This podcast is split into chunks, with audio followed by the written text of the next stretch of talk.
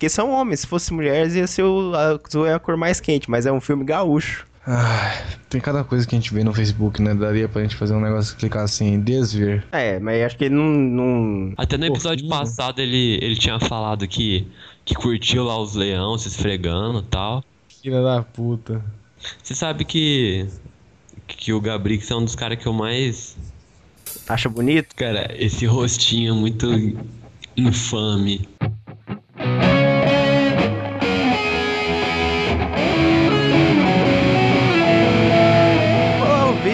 Ouvintes! Está começando mais um cons... Nossa, eu tô imitando foda, peraí. Caralho!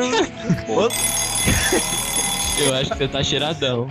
é, é, olha aí, será que o cara também tá assim? Nunca saberemos, mas ouvintes, está começando mais um Conspiracast. Meu nome é Igor e esses buracos negros maravilhosos. Olá, ouvintes, aqui é o Queiroz, o amigo matemático de sempre. Hoje teve homem tirando foto da minha bunda no ônibus. E hoje também teve celular de homem indo pelo esgoto por causa do abuso. Gostou? Foi um rum muito bonito. Me empresta teu celular pra colocar meu número. E foi assim que o esgoto ganhou um iPhone. Nossa! Nossa, sacanagem jogar um iPhone fora, hein? Eu, eu acho. O mais errado dessa história eu acho é jogar um iPhone fora, hein? Agora eu fiquei em dúvida se eu tenho que cortar isso que eu falei. Madeira! Boa noite, ouvintes. Aqui quem fala é o Rufus. E eu respondo a Lady Murphy com Schrödinger. Caralho, não, não entendi, mas tudo bem. É, mas pra frente. Hoje- Ah, Não, tá, pode ser então. É o seguinte, hoje nós temos um convidado, né, Igor? Tem um convidado aqui que a gente, já pede, a gente pede desculpas pra ele já antecipadamente. E Por tá Tem que- convidado? ouve o último episódio que vocês vão entender por que que a gente pede desculpa pra ele. Ah, tá. Ah, tá, Igor. Entendeu? Ô, desculpa, Guilherme. Desculpa, Guilherme. Não, cara, eu, eu não desculpo, porque eu vou sair, falou pra vocês. É porque Os, tá aí, caras, né? ab- os caras abusam da minha bondade. A pessoa vive, né? Tá tentando consertar o portão dos outros, mas hein, deixa quieto esse assunto. O cara não tem crédito pra cara. Não tem que. Não, não ligava. Mas eu não sou mordomo. Fala aí, quem é você? Ó, convidado. Bom, olá, ouvintes. É minha terceira vez aqui no Conspiracast, então posso pedir uma música? pode, Pode, pode. pode pedir. Quero Hakuna Matata. E é isso, acho que com essas nossas maravilhosas introduções de hoje, é, a gente pode perceber que o tema é. Bom, tu, totalmente igual o tema, a gente tá vindo bem, mas caiu de novo. O tema hoje é física e buracos negros e teorias do Stephen Hawking, a vida dele. Esse programa é patrocinado pelo filme A Teoria de Tudo. Não, não É, agora você sabe que você vai ter que cortar, né? Ou pôr no reverso. é, ou, ou, ou fingir que é, né? mas enfim, mas Ou então. mentir, né? Ou mentir pros ouvintes. certo. Olha, eu queria esclarecer aos pobres ouvintes que eu não ouvi o episódio anterior, então eu não sei de qual é o motivo da zombação neste específico. Então Você é amigo estou... do pinguim? Você é amigo do pinguim, Guilherme? Eu sou. Então desculpa. A gente pede desculpa por isso. A gente pede desculpa por isso. Ai, cara. Isso vai, isso vai ser cortado, né? Não, foi, Não. foi no ar já. vai, vai sim. fazendo ao vivo agora. Ah, mas é isso, ouvintes. A gente vai falar de física e buracos negros e muito mais depois dos e-mails. Vamos para os e-mails.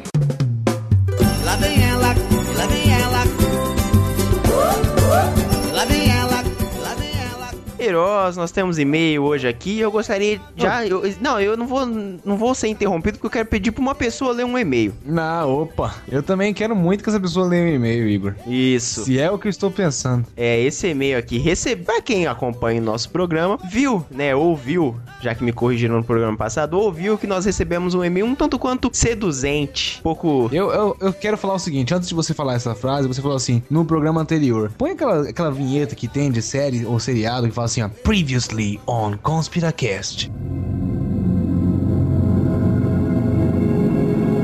E aí passa cenas. É, É isso, que aí passa cenas do episódio anterior. Mas Esse- foda-se, faz se você quiser. recebemos um e-mail um tanto quanto quente acerca de um dos participantes. E essa semana nós recebemos outro. Eu O que gostaria... é incrível. que é incrível. Eu gostaria de pedir para o Rufus ler um e-mail aqui. Primeiro e meia da noite. Detalhe que os caras já colocam no topo, né? Mas beleza. Eu não tive nada a ver com isso. Ah, beleza. D. Admiradora. Assunto: Não sou fake. Seu site é o blog. Corpo do corpo da mensagem. Oi, conspirados. Estou mandando mais um e-mail e queria dizer que estou chateadíssima porque desconfiam que e-mail é fake, deve ser. Sou de verdade, viu? Sobre o episódio de comunicação, devo dizer que foi muito informativo, apesar da zoeira generalizada. Coitado do Rufus, haha. Esse Tanish que participou do episódio é o mesmo que vocês zoam no formulário de contato? Sim. Enfim. Sim. Sim. É. É. Enfim, acabo, acabo por aqui esse e-mail e queria saber do Rufus se ele aceita minha proposta ou não. Beijos. E uma piscadela no final. É detalhe, isso é importante. Então, vocês têm alguma coisa a comentar sobre esse e-mail? Eu quero ouvir o que o cara quer dizer, né? Fala aí. Cara, eu não tenho nada pra falar. Ah, velho, pelo amor de Deus, vai falar que você não mandou esse e-mail. Prossiga. Olha o cara, gente. Olha aí. Vocês querem que eu fale o quê? Pra você cortar ou não depois?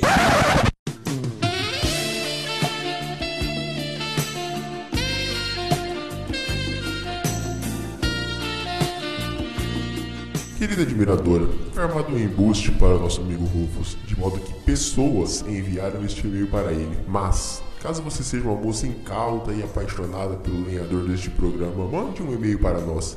Ficamos realmente muito curiosos com a sua carta de amor. Desde já, agradecemos. Equipe Conspiracast.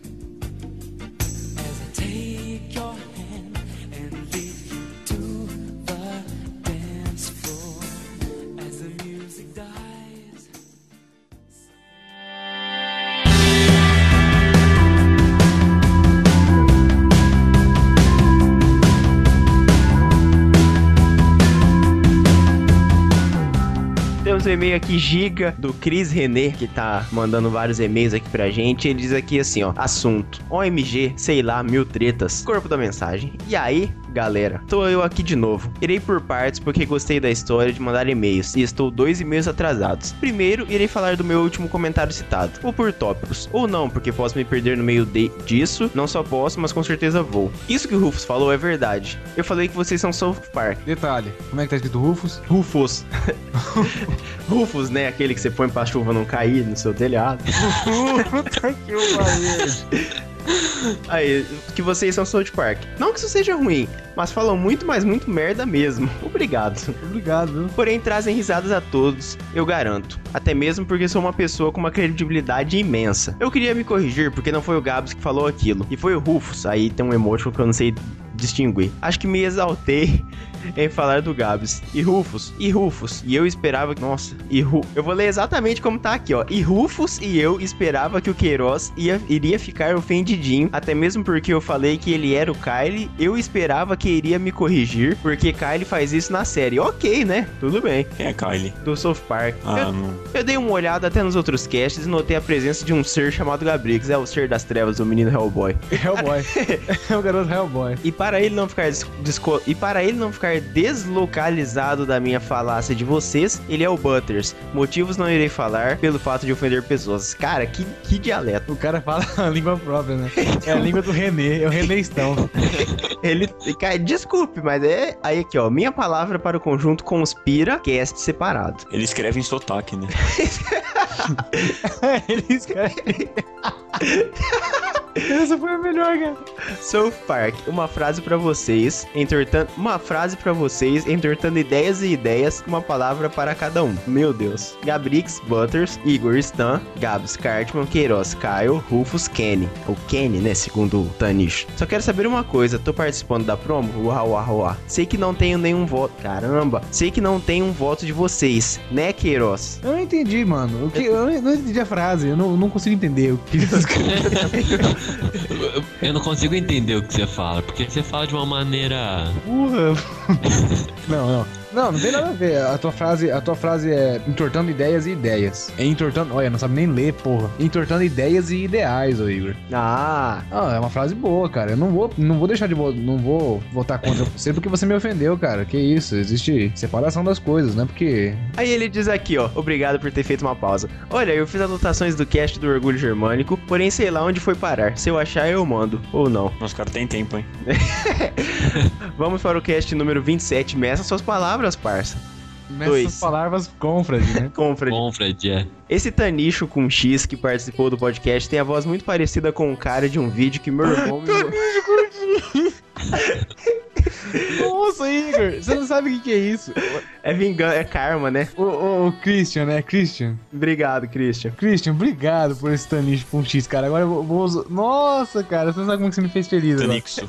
Tanixo. Nossa, eu vou mandar uma mensagem pra ele agora no grupo do Levercast. Não, não.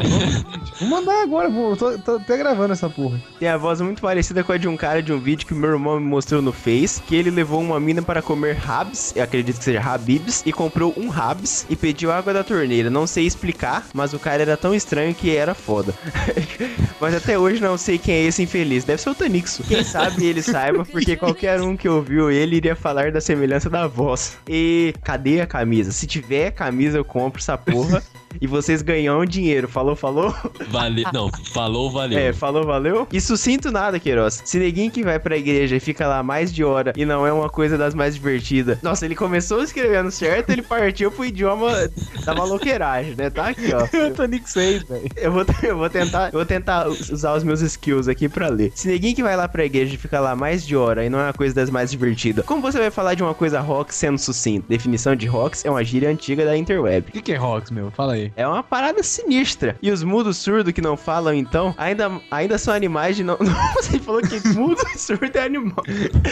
Caraca. Ainda são animais que não sabem viver em conjunto. Como vocês falam isso se um surdo. Meu Deus, o que é isso? e, os mudos e os mudos surdos que não falam, então, ainda são animais que não sabem viver em conjunto. Como você fala isso se um surdo ouvisse isso? Ouvisse com um S só.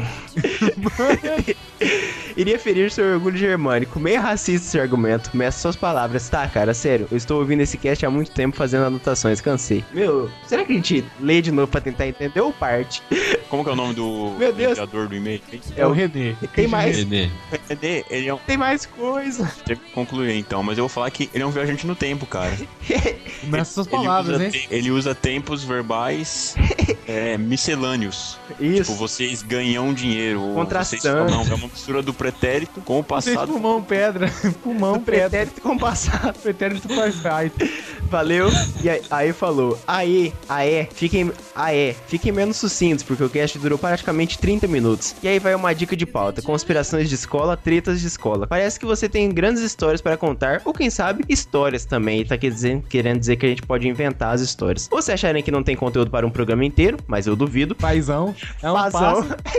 fazão é um bu é aquele animal de quadro enorme lá, o fazão. Façam isso no Pergunte a Nós Mesmos. Fatos memoráveis ou nem tanto que aconteceu na escola. Ó, antes de. Porque tem muito grande esse e-mail, tem que comentar no meio dele. Não vai dar. Viu? Ô, Christian René, fica tranquilo que esse negócio de treta de escola, conspirações de escola, esse tema é o tema, né, Igor? É, ó, o cara tá sabendo das O coisas. cara tá sabendo das coisas. Calma, calma. A- a- Aguarde. Verdade e mentira, e como certo ou errado, tudo depende do ponto de vista. Professor de, filo- professor de filosofia da minha segunda graduação do primeiro ano do ensino médio. Caralho, quer dizer que ele repetiu essa porra. Não, segunda graduação no primeiro ano do ensino médio, o cara fez faculdade e ensino médio ao mesmo tempo.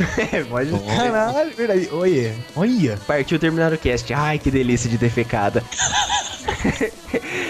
Cris, muito obrigado pelo seu e-mail, cara. Assim, a, a gente zoa, zoa bastante seu e-mail, mas é isso que a gente quer, cara. E-mails assim, porque todo mundo, ninguém aqui fala certo, ninguém escreve certo. Ainda mais alguns aí. ó. Ainda mais alguns, e é isso, cara. Continue mandando e-mails assim. A gente vai Cara, zoar, uma indireta. A gente vai zoar, Não, não vai. foi, não foi pra você, viu, Guilherme? Mas ficou É. muito engraçado. É isso que faz a gente. Opa, me mandaram um WhatsApp aqui. Ah, foi o Queiroz. É isso que faz o programa feliz, cara. Deixa a pessoa feliz, deixa todo mundo legal. Cris, ó, sobre as camisetas, vamos falar pra ele, né, Igor? A gente fala agora ou fala na hora dos recados? Ah, fala na hora dos recados, né? Bom, Cris, fica tranquilo quanto às camisetas, a gente vai estar preparando uma surpresa aí pra, pros ouvintes, pá. Nós vamos só terminar de costurar primeiro, que o bagulho tá sendo feito à mão. É, porque pra poder cortar gastos, né? É, É, os, Não os tá ganhando porra nenhuma. Conspiracast estão trabalhando bastante nisso. É, aqui, ô Queiroz, aquele povo que você, que você contrabandeou da Bolívia já veio pra costurar as camisas já? se fuder, meu. Ah, mas você achou ruim deles? Não, ô Queiroz, parabéns. Você arrancou uma risada do meu âmago. Pode ler o e-mail do Elon Júnior, Queiroz. Obrigado, você vai deixar ou você bater em mim com uma lâmpada? Ó, Olha, aí, o cara tá entregando pra zoeira. Elon Jr. mandou um e-mail pra nós aqui há cinco dias, no caso da data de hoje, que eu não vou revelar porque senão perde a magia do, do tempo aí, ó. Pá. Bom, para contato. Hoje é dia Agradeço, 24. gay. Agradeço novamente por terem postado a creepypasta que escrevi. Lhes prometo que assim que escrever outra, mandarei para lerem. Quem que é esse Elon Jr., mano? É o Sr. Capeton? É o Sr. Capeton. Aham. O nome, dele, é Elon o nome dele não é Sr. Capeton, né, cara? Ah, Vai Deus da saber. aí quebrou a magia. Não, não, não, para, eu vou ler de novo o e-mail. Que é esse Elon Jr., foda-se. É, Ganhamos um e-mail aqui do Senhor Capeton. Senhor Capeton mandou um e-mail pra gente há cinco dias agora, falando assim: Agradeço novamente por terem postado a creepypasta que escrevi. Lhes prometo que assim que escrever outra, mandarei para lerem. No meu último e-mail, acabei não falando do Rufus e do Gabrix, por serem participantes um tanto quanto esporádicos. Uh, uh. E justamente no podcast que meu e-mail foi lido, eles estavam presentes. Ofendeu aí. Pois bem, tenho notado que o Rufus tem sido mais participativo, como no número 27. Apesar de ele ser um tanto quanto introvertido, como ele mesmo disse, continue sendo mais participativo assim. Eu acho que tá falando pra você, o Rufus. Assim. Quanto ao Gabrix, ele quer entrar. Ele, ele entrar de meio. pera, pera. Eu dei risada que eu li com os olhos antes de ler com a boca.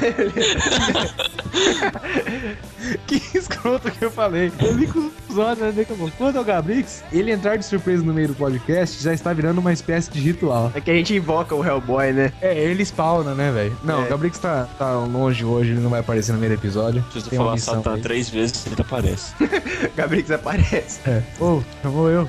Aquela máscara dele. O máscara, né? Eu vou é, dar descarga três vezes e fala Gabrix que aparece. é o Gabrix do banheiro.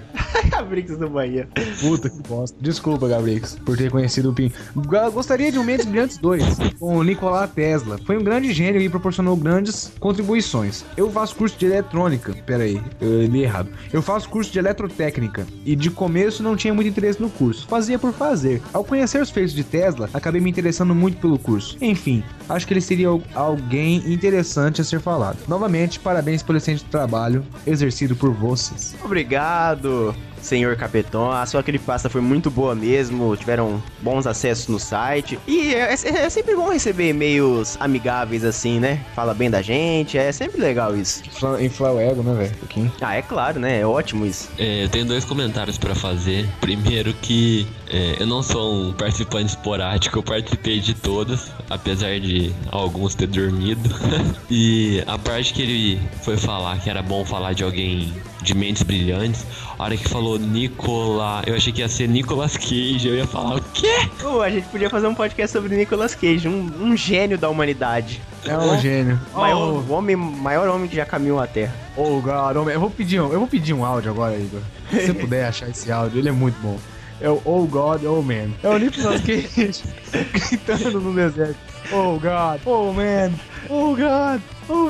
Não, É muito ridículo, cara. Ah, deve ter. O Nicolas Cage é. Não, eu vou procurar essa porra agora. Não, mas, mas enquanto isso, muito obrigado, senhor Capitão, pelo seu e-mail. Não, é o. Nicolas Cage, mano. Claro que é. Eu tô achando aqui, não é ele não. Tá, mas põe essa porra de qualquer jeito. Oh man. Oh God. Oh man. Oh God. Oh man. Oh God. Oh man. Oh God. Oh man. Oh God.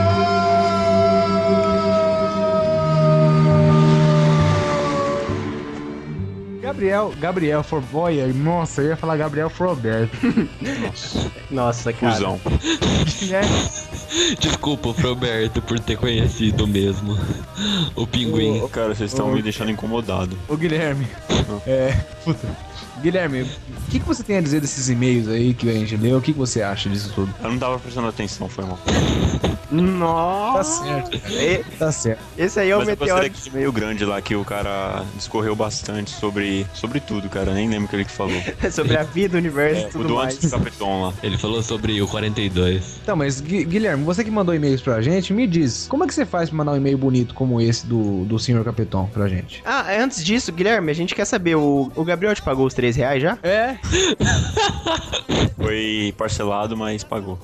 Pagou, né? 10 centavos, né? Parcelou em 27 mil vezes, pagando 10 centavos, depois é, tá cortando a taxa ali. O, o Queiroz. aproveitar que ele não tá aqui pra poder fazer mal dele aqui. Filho da puta. Foi arrumar um portão dos outros lá. Que desculpa mais farrapada, meu. Arrumar portão. O que que ele é? Algumas mano? pessoas não têm condições de ter portões magníficos como o de vossas casas. Não, mas é porque eu moro na Paulista aqui, né? Perto do estúdio, pá. Então eu conheço uns, conheço uns que esse portão dá tétano se não tomar cuidado. Como que faz pra mandar um e-mail belíssimo igual esse? Nossa, que sotaque. como igual essa que a gente recebeu? Bom, é uma tarefa muito, muito complexa e eu quero que o ouvinte preste muita atenção que eu só vou falar uma vez. No site do con- conspiracast.com.br existe a aba Contato. Aí, Vossa Excelência, clica nessa aba e aí tem todas as informações, todos os campos a serem preenchidos da maneira como o senhor achar melhor. E aí você pode mandar o seu belo e-mail que nós analisaremos e verificaremos a possibilidade de lê-lo no próximo episódio. Tinha que ter chamado ele pro episódio de comunicação, né? Foi três idiotas que não sabem falar e o cara aí com esse léxico imensurável. Não, cara, é só falso isso. Só treina bastante. Não, não li não. Ele leu, escreveu e leu antes. Mas e se eu não quiser entrar no site do Conspiracast? Tiver com o meu provedor de e-mails aberto já, o que, que eu faço? Você pode mandar um e-mail pro. É, não é pergunte, né? Como que é o primeiro? Nossa, Contato. cara, obrigado. Eu obrigado, conto. já fez, já fez sua parte já. Não, você manda um e-mail. você manda um e-mail pra. Passa no RH. Você manda um e-mail pro contato arroba conspiracast.com.br. Mas se você quiser fazer uma pergunta, que você vai lá e vai no Yahoo Respostas e o povo te zoa, mas você não quer ser zoado por amadores, quer ser zoado por profissionais, mande um e-mail. E aí, a gente não zoa ninguém aqui, né? Aqui nós não apoiamos o bullying, né? Aqui a gente aceita qualquer tipo de coisa, né? Você manda um e-mail pra pergunte.conspiracast.com.br. Pô, Queiroz, esse eu sabia. Vai, vai, já era, cara. A, a mente funciona de, de formas que o tempo não explica. Mas, e se eu for aquele tipo de pessoa que tem retardo mental e deve 3 reais pra outra pessoa e tem que ser cobrado vexatoriamente via podcast? Minha mãe põe uma faixa na, minha casa, escrito assim: desculpa. Se eu for esse tipo de pessoa, o que, que eu faço pra entrar em contato com o Conspiracast? Você pode entrar no facebook.com.br conspiracast. Lá você vai, você vai ver a nossa página que tem promoções, tem posts, tem tudo que a gente coloca no site, publicado pelo nosso Facebook. Nosso estagiário publica lá. Nossa, tô passando mal de tanto rir. Vocês são muito filha da puta. Desculpa, cara. Mas, falando em Facebook, o que, que tá acontecendo aí de diferente essa semana no Facebook, hein? Ah, eu te falo. Nossa senhora, nem, não é falso isso, ouvintes. Ah, eu te digo, Igor, meu querido amigo. Ô, meu querido amigo Queiroz, diga Ô, então. grande compra de companheiro de batalha, eu te digo o que acontece. Durante essa semana maravilhosa aí, semana passada, na verdade, tava ocorrendo ali já ah, o grande evento Campus Party, né? E nós mandamos o nosso Hellboy pra lá, pra fazer uma cobertura do evento de uma forma tanto quanto mascarada, né, Igor? Isso, mandamos o Hellboy lá, o menino do inferno, que vocês devem saber- devem saber que é o Gabrix, para poder fazer a cobertura do evento, tirar fotos, vídeos, fotos com pessoas famosas e aguarde que nós vamos chicotear ele até ele escrever uma resenha do evento. Exatamente. E lá no Facebook também tem outra coisa acontecendo. Você sabe me dizer, ô lenhador? Ah, eu sei, tem o Conspira Homenageia. O Conspira Homenageia é, é um projeto que a gente tem de lançar um podcast com a cara de algum podcast que vocês querem. Não, ao contrário, né? Os moldes do, do podcast que você quer com a nossa cara. Mas esse E- podcast pode ser qualquer um? Não, não pode ser nenhum que a gente já fez. Procura aí o que você sabe que a gente já fez, vai.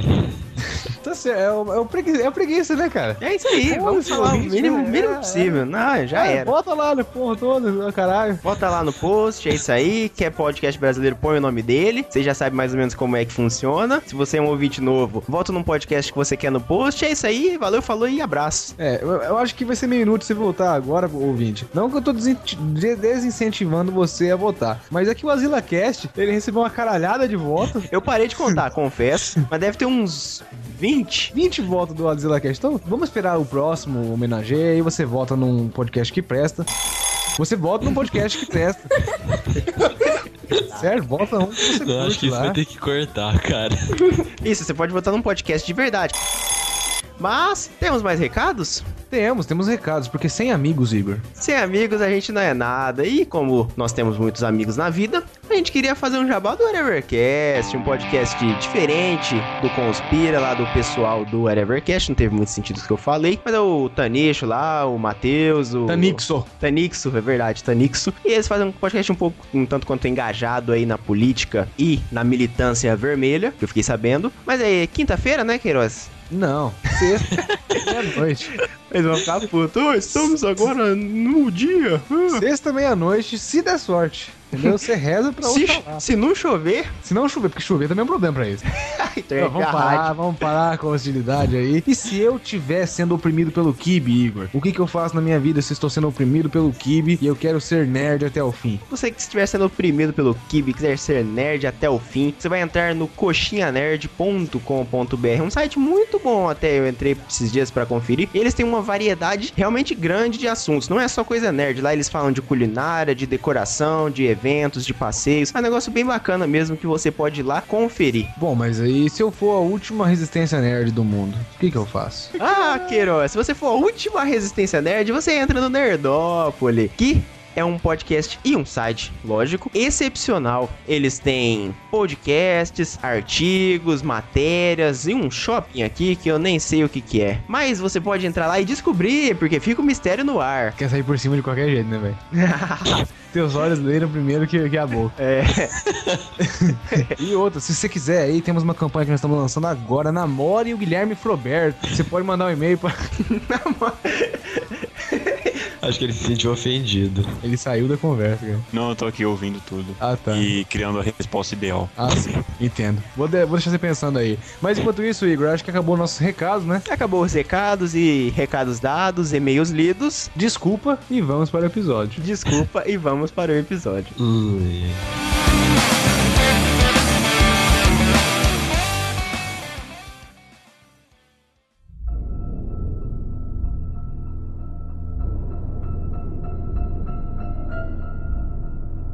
Tema de hoje é muito interessante e até muito abstrato para a maioria dos mortais. É física, buracos negros, cosmologia e tudo isso que a gente não consegue ver. Mas existe uma pessoa que não conseguia ver, que ele é um humano, mas ele começou a pensar sobre isso e calcular e raciocinar. E essa pessoa, não foi só ele, é importante dizer isso, mas ele ajudou muito, que foi Stephen Hawking. A gente queria falar um pouco sobre ele antes de começar a discorrer das teorias dele. E, ô Igor, já que você tá todo engajado, todo, todo, todo, quem foi esse Stephen Hawking? Eu sou um cara embotado, nunca escutei falar dele. Então, ainda bem que eu peguei a pauta, porque a pessoa que ficou com ela tá consertando o portão. Mas.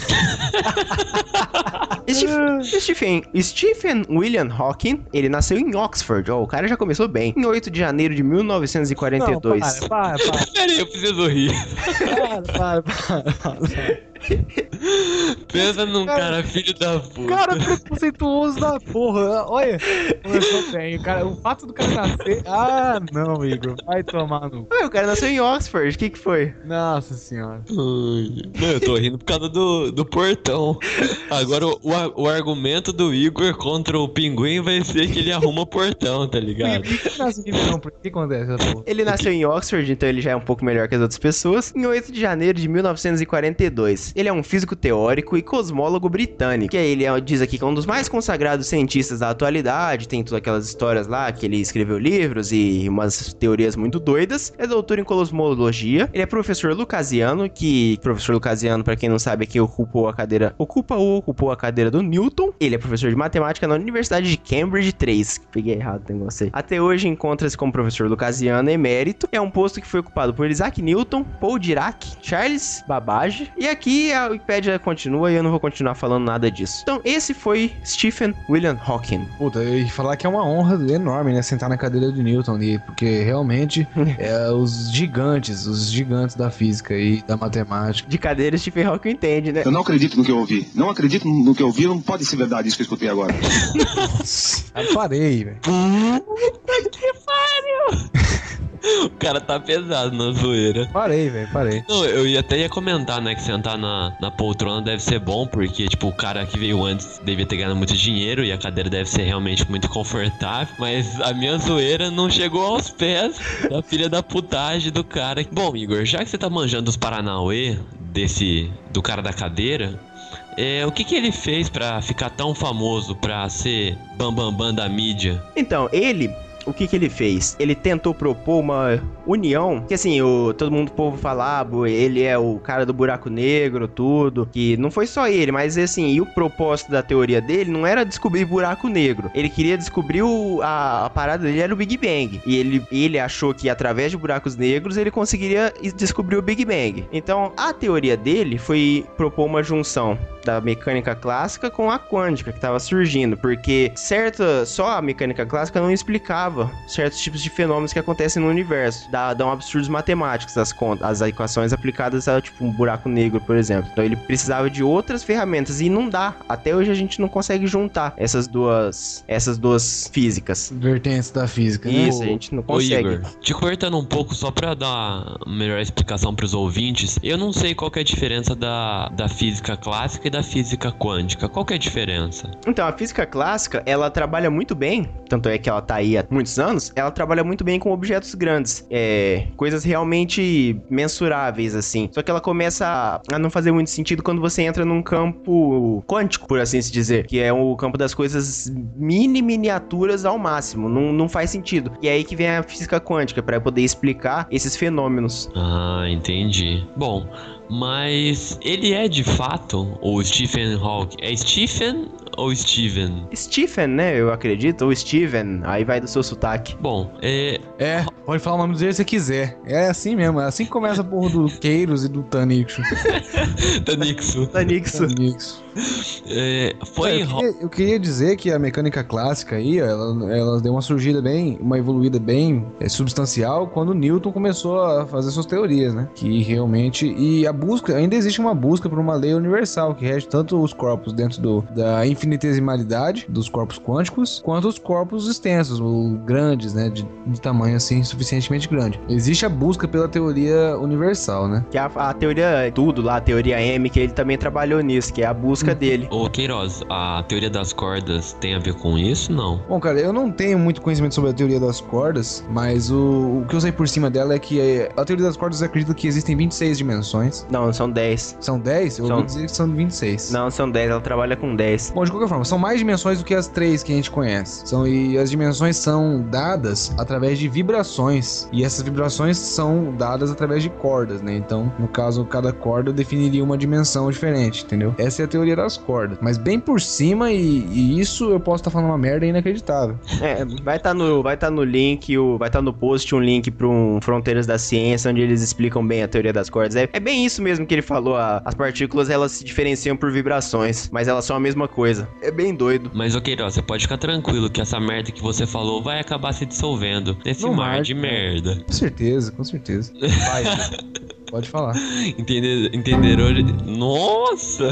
Entender. Não sei falar, desisto. Haters gonna hate. É. E understanders gonna understanders. Bom, Igor, é, o Hawking, ele foi o maior gênio de todos os tempos? Então, ele, ele, muita gente fala, né? Às vezes até o pessoal mais leigo fala, ah, ele é o maior gênio de todos os tempos, maior cientista. Ele, né, mais ou menos, né? Ele teve teorias muito boas do a parte lá do doutorado dele de buracos negros, evaporação de buracos negros, elas bem aceitas pela academia. Só que assim, pessoas que fizeram trabalhos muito mais profundos nessa parte quântica e coisas muito maiores. Ele é um ótimo, ele tem um ótimo marketing pessoal e é, o fato dele ter a doença, na verdade, até ajudou ele, porque ele, como a gente vai falar mais sobre isso, mas ele não se deixou levar pela doença dele. Então, isso meio que criou uma imagem de, de um cara persistente e que ele realmente ele corre atrás dos seus Não. objetivos. Cara de, de superação, Filha né? da puta, cara! É, é um mano. é um Joseph Klimber da vida real, cara. É, ele não Se desiste pensa-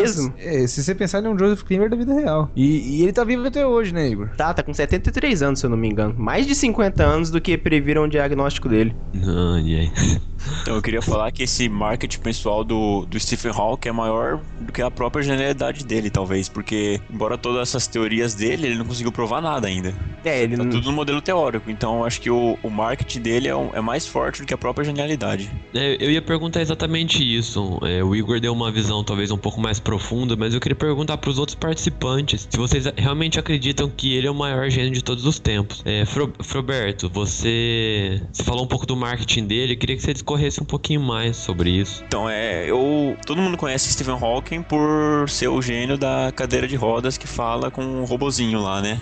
Uhum. Mas existem diversos outros cientistas, tanto atuais quanto mais antigos, né, que já morreram, que tiveram teorias tão importantes quanto a dele ou mais importantes ainda, que conseguiram ser provadas. Por exemplo, na minha, na minha opinião, o maior gênio é Isaac Newton, que criou toda essa física do zero, a partir de, de nada. Ele inventou inventou o modelo para É, que era necessário para física e, inven- e criou a física dele. O Hawking, ele, querendo ou Bom, é- não, ele se baseou em algumas coisas de Albert Einstein, desses físicos mais modernos. Eu não vou concordar muito com o que você disse sobre Newton ter começado do, criado do zero. A gente pode até pensar que ele criou o cálculo do zero, sim, né? Se a gente ignorar o fato de ele ter roubado coisas de Leibniz. Mas, se a gente, a ignorar esse fato de roubar as coisas, que vai, rouba, que fosse.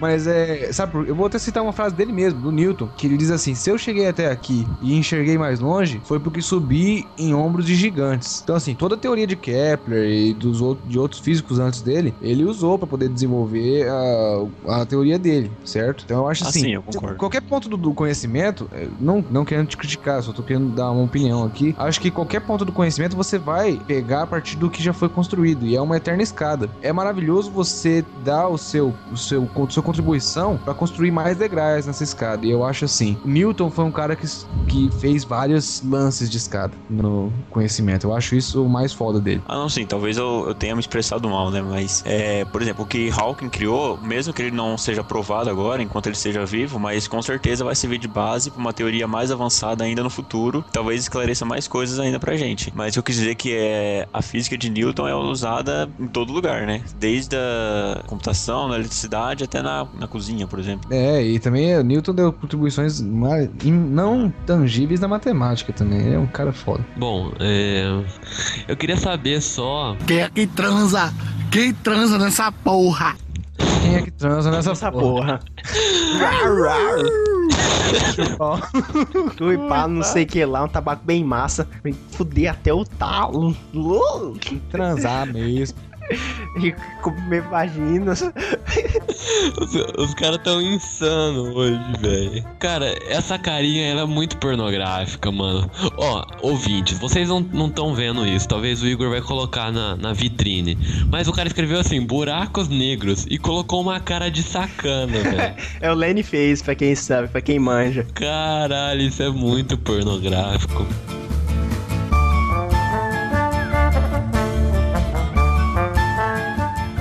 Equipped with his five senses, man explores the universe around him and calls the adventure science.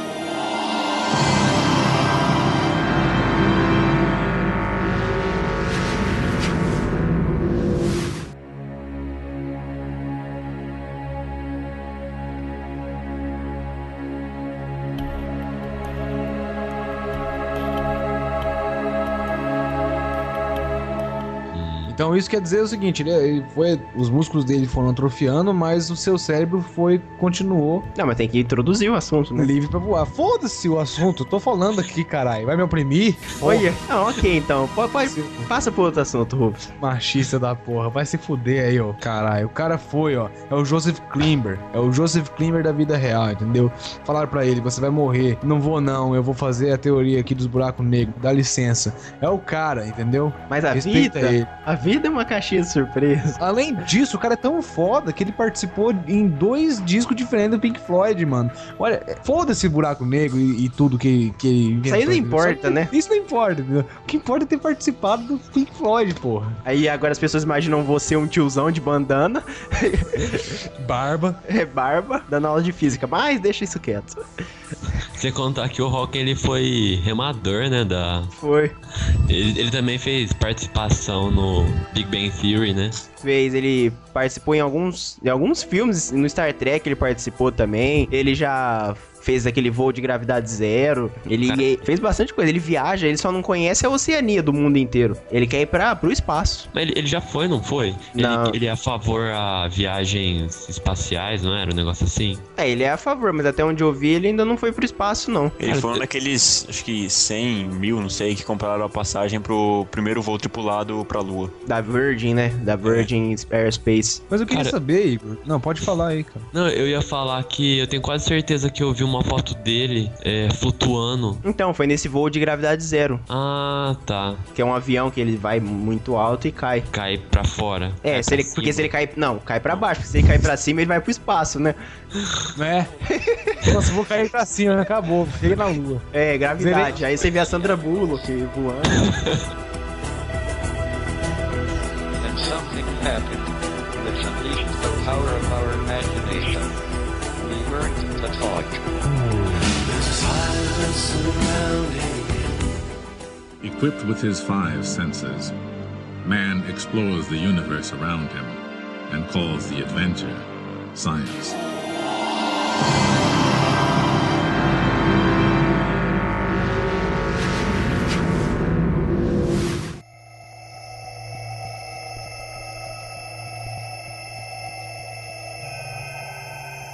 Buracos negros. O que é? Queria perguntar pro nosso amigo Queiroz é, o que, que ele acha de buracos negros. Eu acho, cara, eu, eu quero muito que o Igor não ponha o Jailson. Jailson. O que, que é isso? É, Não, não. Eu acho, cara, que buraco negro é uma teoria muito interessante. Muito. Mas mais interessante que o buraco negro, que é uma incógnita aí do que acontece lá dentro pra gente, eu acho que mais interessante é o buraco de minhoca. Também. Na minha opinião. Que também Concordo também. pode ser explicado pelo buraco negro, né? Eu acho que o buraco de minhoca, ele, ele é o que todo mundo achou que o buraco negro era. Uhum. Mas antes da gente entrar no buraco de minhoca, vamos explicar o buraco negro pra ir explicar o que pode ser o buraco de minhoca. Tá. Então vai, vamos pegar, pega o dicionário aí e fala pra mim o que, que é um buraco negro. Buraco negro, o Aurélio. O buraco negro, ele é um corpo que tem uma que tem um campo gravitacional muito forte. Não, deixa Não, eu tentar falar explica. aqui pra você aqui do Então buraco vai. negro. Imagina o Sol. O Sol é uma estrela de num determinado tamanho. Certo dia o combustível dele vai acabar e ele vai se apagar. Mas tem certas estrelas que são centenas, milhares de vezes maiores que o Sol. Então quando o combustível dessas estrelas apaga, acaba, ela começa a usar outros tipos de combustíveis. E aí quando esses outros, como hélio e carbono. E aí quando começa a acabar esses outros combustíveis, a estrela, ela, é- ela tem uma massa tão grande que ela, ela não se aguenta e ela meio que vira do avesso, porque é- são as explosões dos combustíveis que mantêm a, a estrela estável. Então esse virar do avesso é a própria gravidade da estrela puxar ela pra dentro, ficando meio erroneamente, mas é mais ou menos isso Não, que acontece. isso. Aí ela colapsa, né? Ela É, implode. É, ela- ela- a estrela implode e forma um corpo um tamanho relativamente pequeno, mas com a mesma massa da estrela. Ou seja, toda aquela estrela gigante, ela fica num tamanho milhões de vezes menor. E é um objeto extremamente denso, com uma gravidade extremamente gigantesca, que consegue atrair até a luz. Então daí que vem a- a- o nome buraco negro, porque não existe nem luz proximamente dele. Então, mas é. Aí o Guilherme tava falando que o buraco negro ele colapsa porque a estrela ela perde força e começa a diminuir. Mas o. É legal a gente falar também que não é só estrela que pode virar buraco negro. Qualquer. Qualquer objeto pode virar um buraco negro. É só a gente diminuir ele abaixo do raio de Schwarzschild dele. Do raio do quê? De Schwarzschild. Não é Schwarzschild? Não sei, cara. Eu falo Schwarzschild. Mas o que, que é essa porra desse raio de Schwarzschild? É um raio que todo corpo. Qualquer corpo É um tem. raio, né? É um raio. Relâmpido. É, relâmpido.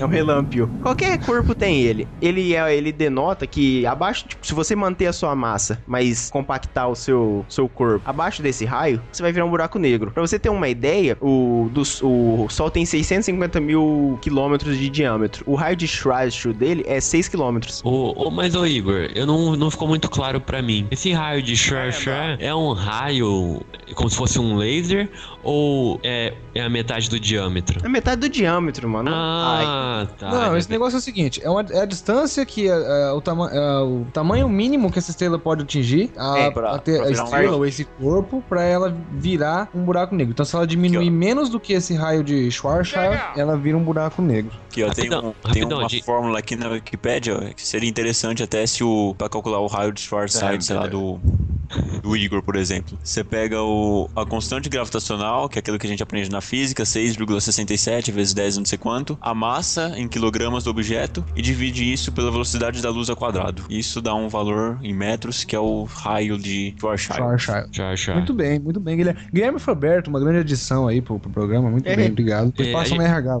Passa no RH. Vai substituir algum participante, né? Você tá consertando Tá portões. consertando o portão. Eu li mais rápido com os olhos do que com a cam- cabeça. Um trabalho Será de graça. Será que a gente. Olha só.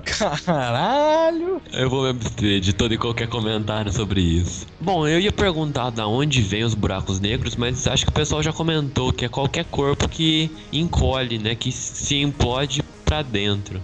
É, se implode é pra dentro, né, Igor? É, pra dentro, né? Ah, tá. Mas mantendo a mesma massa, é importante falar isso. Você tem que manter a sua massa e diminuir abaixo do, do seu raio de Schwarzschild. E se você diminuir a massa, não acontece nada com você. Você vai ficar menor ou morto, se você for uma pessoa.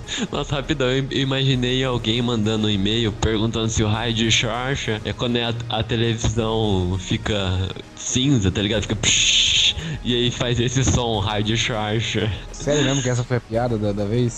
Eu, eu tento Cara, se você quiser evitar o seu corpo de passar do raio de Schwarzschild, então você tem que pôr um bombril em cima da antena ali. Quando você vê ali, além do horizonte, existe um lugar bonito e tranquilo pra gente sonhar. Eu queria saber o que que é essa porra desse horizonte de eventos aí. É, eu também, eu não sei. É a grande parada do buraco negro explicar o horizonte de eventos, porque muita gente pensa que o buraco negro come outras coisas e ele engole o universo e ele vai aumentando e se alimentando. Não é bem assim. O buraco negro, se, se você deixar quieto, é igual bosta. Se deixar quieto, não acontece nada. E o que e esse limite pra você se aproximar dele é o horizonte de, é o horizonte de eventos, que a partir dali Desculpa, mano. O cara é bobo alegre, mano. Que a partir dali, se você passar desse ponto, você não volta mais, porque a gravidade, a força se torna tão forte que ela atrai luz, atrai você, atrai tudo pra lá. Então, nesse ponto do horizonte de eventos, as leis da física, essa que a gente conhece, elas ficam desconhecidas, porque tem é, gravidade com força infinita, tem é, várias coisas que várias coisas que ficam infinitas nesse ponto do horizonte de eventos. No- os nossos cálculos físicos não, não, não tem efeito aí. Lugar bem doido assim. É uma singularidade, né? Não, a singularidade é, é dentro do buraco negro. Ah, sim, sim, sim. O, o que seria essa singularidade que você tá falando? Não, é que assim, pra matemática, para matemática, singularidade significa uma coisa. Então eu achei que o horizonte de eventos seria uma singularidade. Mas sei lá, o Igor tem uma outra definição aí. Do, aonde, até onde eu sei, a singularidade tá no buraco negro, porque é um lugar onde deu tudo meio que errado, assim, que nada funciona, do que a gente conhece, né? Nada funciona, nenhum cálculo funciona, não, não, dá, não dá pra gente mensurar o que acontece lá e nem, nem explicar muito claramente, porque não, a gente não consegue medir nada do que acontece lá. Então, aqui, ó, e depois a gente falou do horizonte de eventos, vem um outro fenômeno que acontece perto dele ali, que é a espaguetificação, que esse é o termo técnico, inclusive. Aliás, sabe o que eu queria fazer? Depois que a gente definir isso aí, eu queria saber o seguinte, Igor. Vamos fazer uma viagem hipotética pro buraco negro? Vamos, vamos fazer uma viagem hipotética. Vamos fazer e vamos ver o que acontece nessa porra? Isso, ainda bem que eu vi Cosmos e sei falar o que acontece. Então, vamos fazer isso que tal. E aí Então. a gente já faz a o patrocínio ali do Cosmo, pá. É, Hã? porque você tem dois patrocinadores, Cosmos e Teoria de Tudo, esse programa. Com certeza. Mas aqui, o, a espaguetificação é por. Tem que explicar primeiro isso, tem que explicar a gravidade. Porque aqui na Terra, a diferença de altura, a gravidade ela implica nisso também. Ser mais alto, você vai sentir mais, menos. Aí as marés também, mar mais baixo ou mais alto, a Lua ela atrai de uma força diferente. Só que são distâncias enormes, não é tão forte assim. Tanto é que só dá pra sentir a maré, que não é tão alto um negócio assim. É, e a gravidade é relativamente baixa aqui também comparado a um buraco negro. É, só que no, na- no horizonte de eventos, conforme você vai aproximando do centro do buraco negro, o do seu pé até o seu joelho já é uma diferença muito enorme para a gravidade do buraco negro. Então você vai começar a ser esticado. É bem assim mesmo, você vai sendo esticado. E quanto mais perto você, quanto mais você for se aproximando, mais essa, a, mais a diferença ela vai diminuindo. Então aí vai do seu, por exemplo, do seu pé até o seu calcanhar. Aí quando você vai, você vai chegando mais perto, vai diminuindo mais ainda. E isso vai até chegar em diferença de átomos e você vai sendo obliterado. É como se você estivesse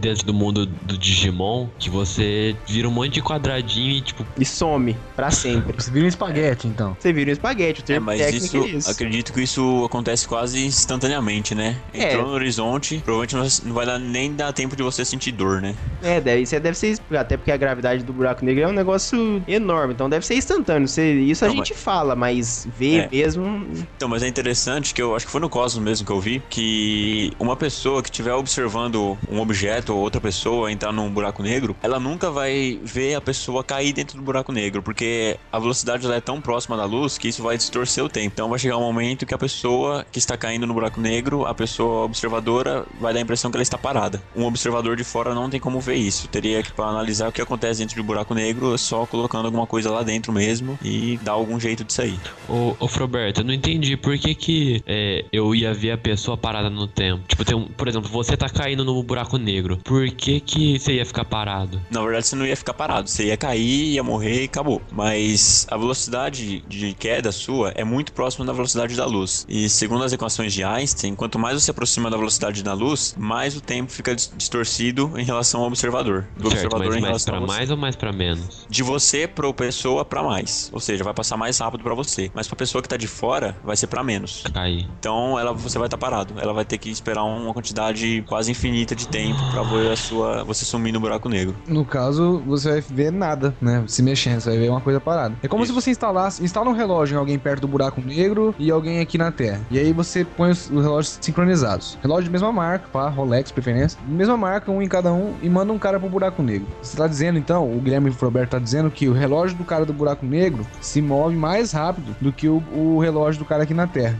É, isso é explicado até pela re- relatividade geral, que explica essa de é o negócio dos irmãos lá, paradoxo dos irmãos. Sim, sim, mas é porque a velocidade lá de queda no perto do buraco negro é muito próxima da da luz. Então ali, ele, além de ser mais rápido do que o relógio do cara da Terra, é infinitamente mais rápido. Então o, o que dura aqui vai durar infinitos segundos aqui na Terra para acontecer um segundo lá no buraco negro. Então por isso que o observador daqui, no caso, tudo isso se desse para observar, ficaria uma imagem lá parada. Na verdade, esse princípio de tempo relativo, né, em relação à velocidade da luz, é a justificativa que alguns cientistas dão pra tornar possível a viagem no tempo. Acho que a gente vai falar um pouco disso depois. Então, mas vamos fazer o seguinte, vamos viajar agora. Eu vou põe o, o pinguim, aproveita que ele não tá aqui, e manda ele pro buraco negro. Não, aí, aí ele vai atrair um buraco negro. É verdade.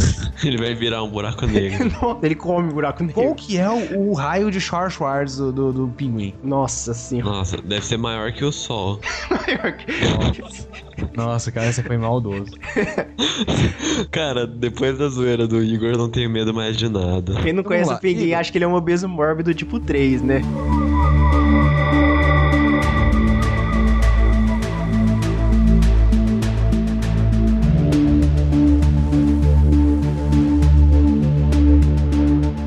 Equipped with his five senses, man explores the universe around him and calls the adventure science.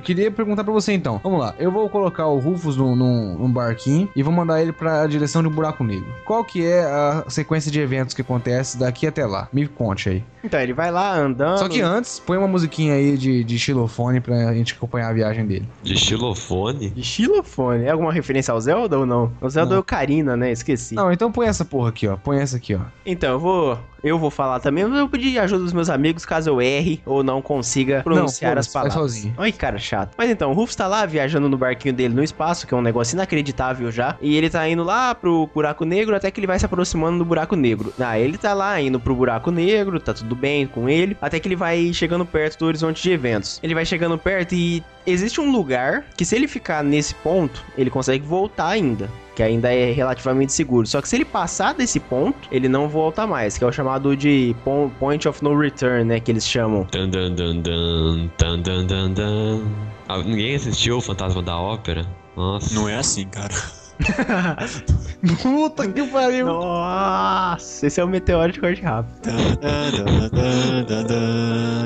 Não, mas tem o, o Point of No Return. Ah. Tem essa música com esse nome, mas beleza. Perdão, perdão, perdão. Tá, tá perdoado. Ô, louco, ó a treta. Ô, mede essas palavras aí, ô, parça. É, então, aí, Fred, continua, desculpa. aí ele começa a ir, né? Ele vai indo, vai indo, e como o Guilherme já explicou, se você estiver visualizando isso, você vai ver ele indo, indo, indo, até chegar uma hora que ele vai ficar parado. Só que lá dentro, supõe, suponhetemos que ele estivesse vivo ainda, que é um pouco difícil, ele ia começar a ver coisas difíceis de acreditar. Ele ia começar a ver, é bem doido isso que eu vou falar agora, hein, ouvintes? Um Yeti.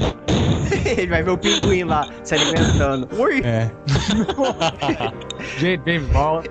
Não, mas ele ia começar a ver, pela distorção, que a gravidade lá é tão distorcida, que ele ia começar a ver o que tá atrás da cabeça dele. Eu ia ver o que tá atrás da minha cabeça. Ia, confo- conforme você fosse andando pra, pra dentro do buraco negro, né, caindo no caso, depois a gente vai explicar por que você cai, você ia começar a ver, né, por conta da distorção, e isso é chamada distorção gravitacional, aqueles negócios lá. Você ia começar a ver o que tá atrás da sua cabeça, o seu campo de visão, assim, ele vai aumentando. Por que, que eu ia ver o que tava atrás da minha cabeça? Por causa da distorção da gravidade. A partir do momento que você cai no buraco negro, eu acho que eu sei responder. A partir do momento que você tá caindo no buraco negro, sua velocidade é tão próxima da da luz que você. A luz que está saindo de trás da sua cabeça viaja na mesma velocidade que você. É. Chegando então emparelhando com o seu campo visual. É bem isso mesmo. Você vai começar a, cada, cada vez mais você vai ver o que tá atrás de você e vai aumentando, aumentando. Até cobrir tudo, ficar preto e você morrer. Mais ou menos assim, indicando. E assim, não tem como que a gente falar, ah, você vai.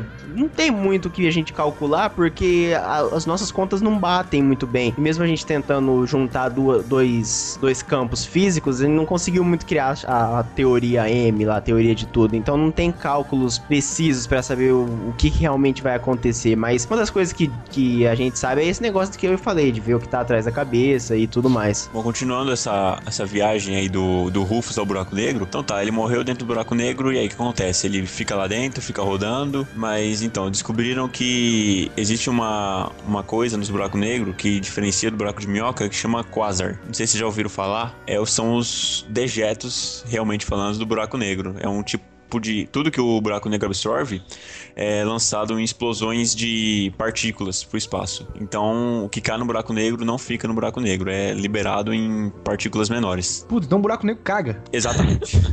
E é, Puta, e é o. hora. E isso aí tem, é, tem relação com a, rea- com a radiação de Hawking ou não, Guilherme? ah, então, isso eu já não sei falar. Porque eu, eu também li algumas coisas da radiação de Hawking, que é o coisas que o buraco negro expele. E até porque o Stephen Hawking falou que o buraco negro não existia, e o povo falou: "Ah, ele está mentindo a sua teoria". Ah, meu Deus do céu, ele aceitou Jesus? Não, não é assim. Então, o buraco negro não seria negro porque ele expele algumas coisas, e ele seria meio cinza, porque seria essa radiação de Hawking que ele estaria expelindo. Então aí eu por isso que eu pensei no, no negócio dos quasars. Eu viajei, cara, não entendi não. Então, mas aí que tá. Aí o Rufus se juntaria aos dejetos que estão dentro do buraco negro pra ser expelido eventualmente. Eu tô me sentindo no, no, encana, no encanamento, tá ligado? Dejeto. E aí, Sim. na hora que o buraco negro cagar o Rufus, ele vai ser disparado na velocidade da luz pelo espaço e virar um cometa, é isso? Vai- Vão ser. a- então, até onde eu sei, acho que vão ser só, vão ser só partículas dele, porque toda a informação. Eu acho que não chegam nem a ser átomos, né? São partículas mesmo. São partículas, porque uma coisa dos buracos negros é que, assim, qualquer informação que você jogar lá dentro,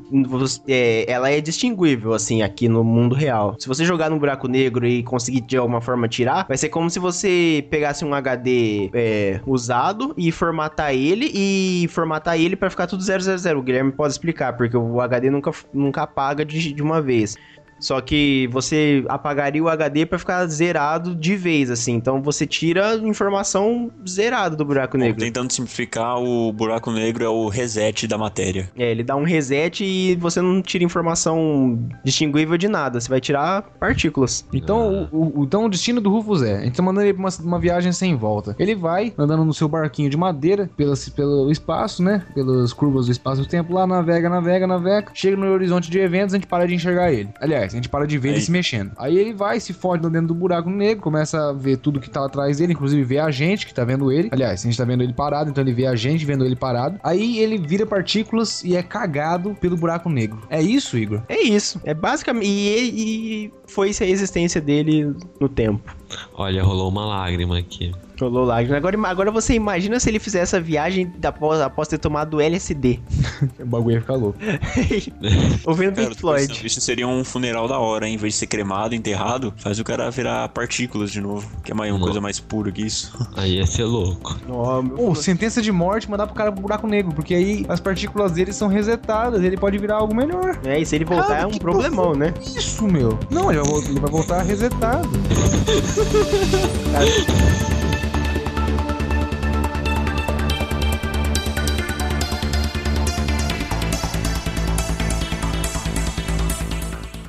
Equipped with his five senses, man explores the universe around him and calls the adventure science.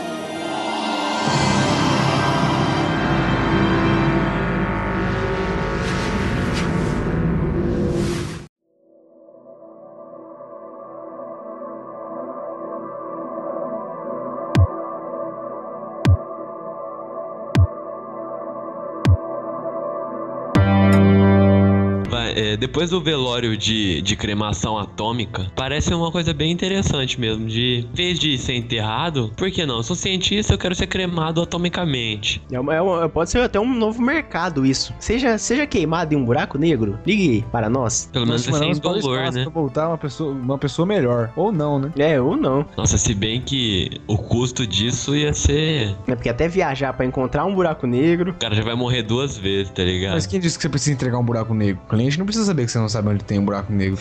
Você, você chega lá, leva ele, leva ele pra Lins, mata porra. ele, leva ele pro É, canavial, divulga. É, dá um ué. potinho vazio depois, ó, tá aqui as partículas do seu pai.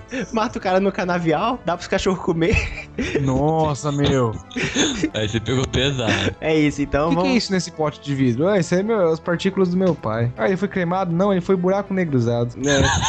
ótimo, ótimo, ótimo. E aí, falou de buraco, buraco, buraco negro e, o- e o buraco de minhoca? Vocês estavam todo empolgadinho pra falar? Não, não, mas aí é aí que vem a, a dúvida. Vamos explicar o que, o que que é o buraco negro. Porque a gente fala buraco negro, acho que é um poço no chão e não é bem assim. E sai a Samara Morgan dele. É, sai de lá. Buraco negro não é um buraco. Buraco negro, até onde eu sei, é um- é um planeta. Se não um planeta, mas ele não é um negócio 2D. É um, é um corpo celeste. É um corpo celeste, que é negro, né? O nome já diz, porque a luz não consegue escapar de lá. Então, se a luz não escapa, ela não reflete pra você. Se ela não chega no seu olho, consequentemente a cor que seu cérebro entende é preto. E como ela faz isso de todos os lados do corpo, você vai ver um buraco 2D em todos os lados. Ah. Como você tá caindo, sair da Terra e voltar, você vai cair, só que você tá vendo mares e tudo isso mais, você tá entendendo que você tá caindo pra Terra. Só que se você tiver caindo num negócio que não tem, não tem reflexo, você tá caindo num buraco, mas não é bem um buraco. E, e o, e o buraco de minhoca é um buraco de fato? Então, o buraco de minhoca, ele não é muito é, presente, muito presente não, ele não é presente na nossa vida ainda, não, até onde eu sei, não, não houve Não comprovação. foi provado que É. existe ainda buraco de minhoca, é só É. um conceito teórico. Mas o buraco de minhoca, ele seria realmente um buraco que ligaria duas partes do espaço, porque ele distorceria tanto o tecido do espaço-tempo que ele faria túneis e buracos, igual que a minhoca faz na maçã, aquele desenho lá. Então, Quando eu era criança, eu imaginei que existia uma, um ser espacial gigantesco que era uma minhoca que comia, que comia o tecido do espaço-tempo e aí deixava buracos. Onde você viu isso? Eu vi num, num gibi da Mônica que tinha um astronauta e aí tinha uma minhoca gigantesca no espaço e... Bom, não foi provado que não é ainda, né? É verdade, até, até que prova o contrário, pra mim é minhoca gigante lá. É, isso que eu ia perguntar. Alguém tem informação de como a gente conseguiria provocar um buraco de minhoca? Tá, eu acho que isso responde a minha pergunta. É. Não, assim, o- vamos agora usar o nosso conhecimento. O que eu imagino é que a gente teria que. O buraco negro seria uma boa, uma boa iniciativa pra isso. Eu não sei dizer se existem categorias pra buraco negro. Ah, esse é um buraco negro nível 1, esse é um buraco negro nível 2. Você, a partir do momento que ele é um buraco negro, ele é um buraco negro ele não tem identidade. Porque o buraco de minhoca, ele é uma distorção do espaço-tempo até que ele rasga o tecido e liga um ponto ao ao outro. Então, se houver categorias para buraco negro, você pode pegar um buraco negro pesadão, que tem muita força, eu não sei se isso é possível, e ele vai fazer tanta pressão no tecido que ele vai furar. Então você dá uma, eu não sei se tem, eu não sei, dá um jeito de furar os dois tecidos em um ponto e ver se se encontra. É o que eu acho. Claro, primeiro que eu preciso pegar um buraco negro na mão, né? É, você pega, né? Preciso ter um. Você arranjo em qualquer loja, entendeu? É, você compra na, na 25 de março, vende, é fácil. Primeiro você vira o Galatos, Galatos, tá ligado? Aí você pega um buraco negro.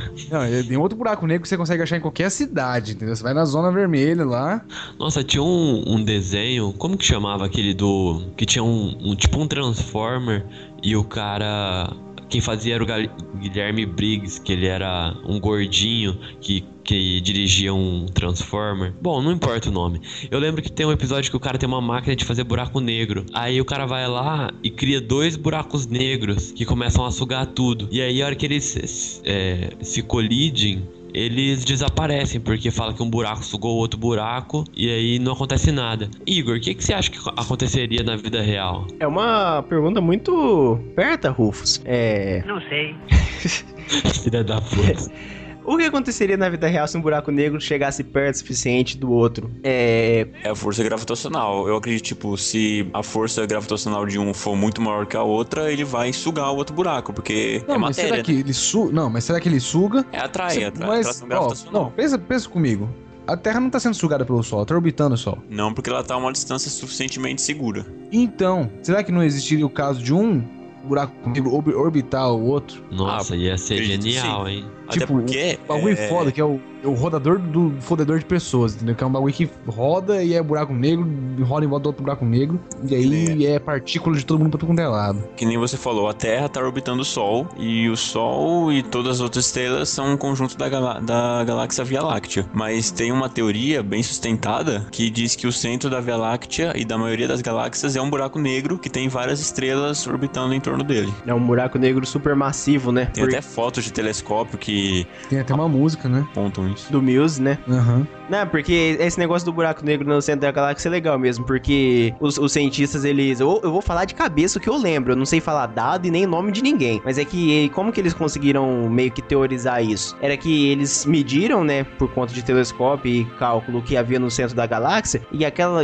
esse objeto tinha uma, um peso muito grande, uma massa muito grande, só que um tamanho muito pequeno. Então, pela física que a gente conhece, é impossível um objeto tão grande ter um tamanho tão pequeno. Tão grande ter um tamanho tão pequeno. Caralho, corta. Então, é impossível um objeto tão pequeno ter uma massa tão grande. Então, a única teoria que é possível é de que no centro da galáxia tem um buraco negro para poder sustentar essas observações que a gente fez. Bom, a gente falou bastante de buracos negros aqui, a gente falou de muita coisa aqui que muitas pessoas não entendem, porque não compreendem a física. E eu acredito que também não vão entender depois do podcast. Mas, só pra resumir o que foi falado até agora, ouvinte, você que, que não entendeu nada até agora, se você mandar alguém pro espaço e em direção a um buraco negro, você vai ver a pessoa até certo ponto, ela vai ficar paralisada pra você, mas no caso ela tá virando cocô de, de buraco negro. É isso que acontece. Ela, por um momento, achei que fui sugado por um buraco negro.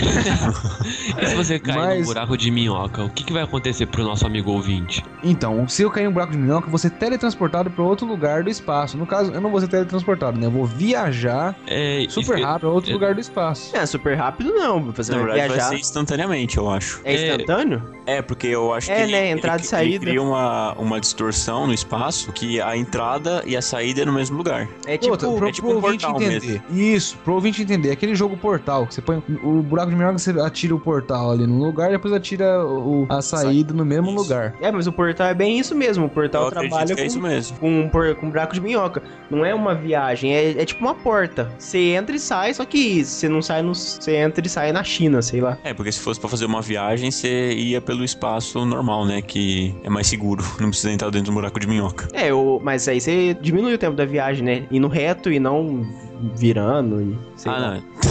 A gente tá falando de espaço, né? Então. É, pega a, esquer- esquerda ali na Via Láctea. entendeu? Não, mas Faz a tem- rotatória ali. Mas se você sair reto pra. Se você conseguir voar e sair reto, você não vai chegar onde você quer, não, hein? Não, meu senso de direção é bom. É, no espaço, tá ligado? No espaço, né? Tudo preto. Onde tudo, tudo é diferente. Onde Qual que é o ponto de referência? Aquele ponto branco lá no inferno. É. qual ponto de referência? Um ponto branco. Meu Deus. Os ouvintes estão percebendo que tudo que a gente falou até agora é um mar de merda enorme, né? Tá muito elucidativo esse programa.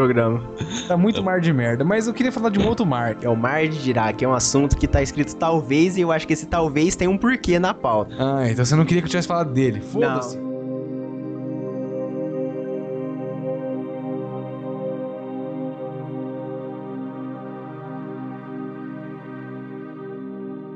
Equipped with his five senses, man explores the universe around him and calls the adventure science.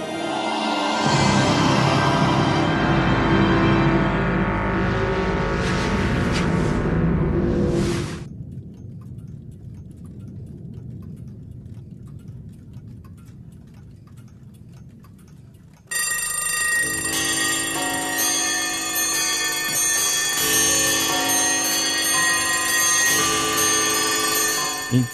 acho assim, vamos fazer algumas teorias malucas agora. Vamos pensar. Eu tô tirando ideias aí que não são originais, tá? Eu tô pegando ideias de alguns vídeos aí que estão em inglês. Então vocês que não sabem ouvir inglês, agora vocês vão ter acesso à informação. Me desculpe se eu falo na língua da rainha. que filha da. Você não tem problema com o idioma anglo-saxão, né? É, eu descobri. O idioma anglo-saxão é inglês antigo. É o Beowulf que falava isso. Mas eu queria saber, Igor, eu queria saber de você, qual que é uma teoria que você tem curiosidade de saber o que aconteceria se fosse, mas não é. Eu gostaria de saber que pensavam que era, depois ficou sabido que não. Ó, ó, ó o gancho, ó o gancho. O que aconteceria se a Terra fosse plana? Então, isso é uma coisa bem legal, né, cara? Muitas pessoas antigamente acreditavam que a Terra era um disco que ficava em cima de uma tartaruga, que ficava em cima de quatro elefantes que giravam em torno de um. Lembra desse bagulho? Eu lembro, lembro, né? Eu tava lá quando falavam isso. Mas não, o pessoal tinha umas teorias doidas assim, que se você navegasse, você ia cair no pra sempre, ou a tartaruga, e, ou alguém que segurava a Terra nas costas. Mas depois ficou sabido que é só uma bola no meio do espaço. É, o que realmente também faz mais sentido. É, foi bastante. Não, mas se a Terra fosse plana, cara, eu vi, eu vi isso aí no canal do Vsauce, tá? Acessa aí o link, tá? Tá na descrição do vídeo aí. Do vídeo não, da porra do podcast. Nossa, eu sou um burro. Calma, cara, não, não, não dá spoiler do que a gente vai fazer. Ah, tá, tá certo. Não, mas é o seguinte, é, se a Terra fosse plana, ia ter o mesmo tanto de... ah, o centro de gravidade ia ser no meio, né? E Vamos imaginar que a Terra sendo plana, ela ia ser um disco gigantesco. Que isso, gente? Alguém teve um orgasmo aí? Oh, yeah. Bom, a Terra ia ser um disco gigantesco e o centro de gravidade da Terra ia ser bem no meio do disco. Então a pessoa que ficasse em pé ali no meio do disco, digamos assim, na África, ela ia ficar 90 graus com o disco da Terra. Só que com a, a partir da medida que ela conseguiria andar em linha reta até a borda do disco, ela ia começar a, digamos assim, fazer que nem o Michael Jackson, sabe?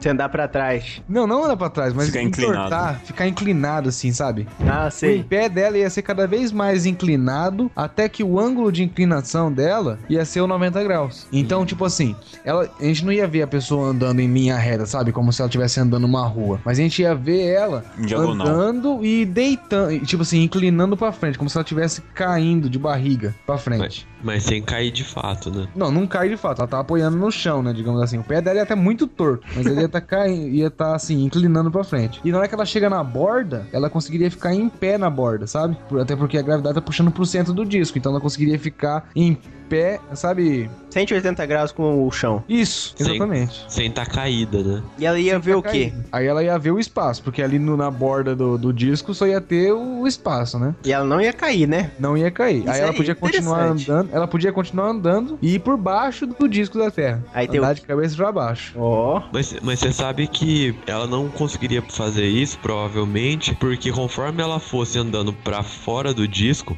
a gravidade iria. Eu ia falar que ia aumentar, mas pensando bem, iria diminuir, né? Ou não, iria Gravidade? aumentar. Eu acho É. que ela ia chegar a um ponto que ela não ia conseguir mais andar pra fora, porque seria como se estivesse andando pra cima. É, ia Porque ter o, também, centro ter gravitacional ia estar puxando você de volta. Então tem, E- teria um E limite. outro, ia ser estranho também por causa da água, né? A água ia ficar meio que concentrada no meio do disco ali. Porque, porque um, é isso aí, é, ia ser uma bolha gigante no meio do disco. Todos Isso é uma bolha gigante no meio do disco. Porque o- um dos motivos da. Um dos motivos não, o- a Terra é redonda, porque a gravidade, quando ta- tava se formando, a gravidade puxou ela de todos os lados. Então ela, ela não é redonda, a Terra é um geoide. Mas é. Nossa, Igor, pelo amor de Deus, que orgulho. Então, mas ela é dessa forma meio arredondada, porque a gravidade puxa de todos os lados. Por isso que é redonda. Então, se, se a Terra fosse plana de alguma forma, e os, os mares e oceanos ficassem livres, ia ser uma bola gigante no meio desse disco. Não dá, é impossível Não dá, ter não uma é terra redondo, plana. tá? Desculpa aí vocês aí, religiosos aí, fanáticos e tal. Não dá pra ser, não dá pra ser um plano em cima de uma tartaruga, senão a gente É. ia ser... Acabamos de perder ouvintes, seguidores de Indicopleusteustes. Foi o cara que criou essa teoria da terra plana.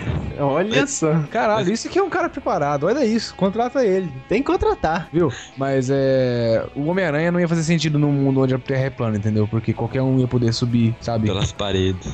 Não, mas tem outras, tem outras teorias, né, Igor? Você tem alguma outra teoria aí da distorção da física? E se alguma coisa que não é, mas poderia ser se fosse? Mas Manual do Universo, Viagem no Tempo. Oi, meu nome é Ibereno. e hoje nós vamos fazer Viagem no Tempo. Joinha! É. Não, mas então, o que qual, na cabeça de vocês é dá pra viajar no tempo? Assim, pro futuro, até que meio que tá provado que dá pra viajar. É só você conseguir ficar próximo da velocidade da luz. É Tá fácil, fácil. tá fácil. Ah, tá de boa. Se, se, eu, se eu moro numa tartaruga gigante, eu faço qualquer coisa. É verdade. eu faço. Mas pro passado, dá pra viajar, não dá? E aí? E se, se você mandar todo mundo viajar na viagem da luz, todo Você mundo vai estar indo passado. pra frente. Então você vai pro passado. Puta que pariu. Cara, você zerou o, a viagem no tempo. Cara, para de Ah. usar droga, mano. Não, mas eu acho que é possível viajar tanto no. Se, é porque é o seguinte: é, do jeito que a gente interpreta o mundo agora, o tempo não volta. O tempo não para. Não para, não. Eu vejo o futuro refletir o passado, não é isso? As ideias não correspondem aos fatos, o tempo não para. Essa piscina tá cheia de rato, né, velho? É, eu não, vou... Abraço, Luiz. Não, doideira, não, Mas, é o seguinte: eu acho que é possível viajar pro passado sim, só que a gente precisaria é, dominar o tempo como uma dimensão física, sabe? Certo. Poder mexer no tempo como se fosse, sei lá, o comprimento de uma coisa, a altura de uma coisa. o- Não seria só XYZ, né? Comprimento, altura e largura. Seria XYZ, sei lá. Isso. T. Não, porque eu não sei, vocês podem me corrigir, mas eu, aí eu li que a gente aceita quatro dimensões e o tempo seria a quarta. Então, Então, eu mas dis- acontece eu o seguinte, discordo. Eu discordo porque. Ah, Pode continua. falar, fala aí, cara, que isso? Não, é, porque eu tenho uma teoria da, da quarta dimensão física, como seria. Acho que eu posso dar continuidade a ela. Tem a ver com fantasma? Se tiver a ver com fantasma, espera. Não, É, se tiver a ver com real. fantasmas, eu sei explicar também. É, Na verdade, é uma. Não é nenhuma teoria, é só como seria se a quarta dimensão existisse. Fazer um ensaio pra como seria andar na quarta dimensão. Bom, Não, mas gente, é, e aí?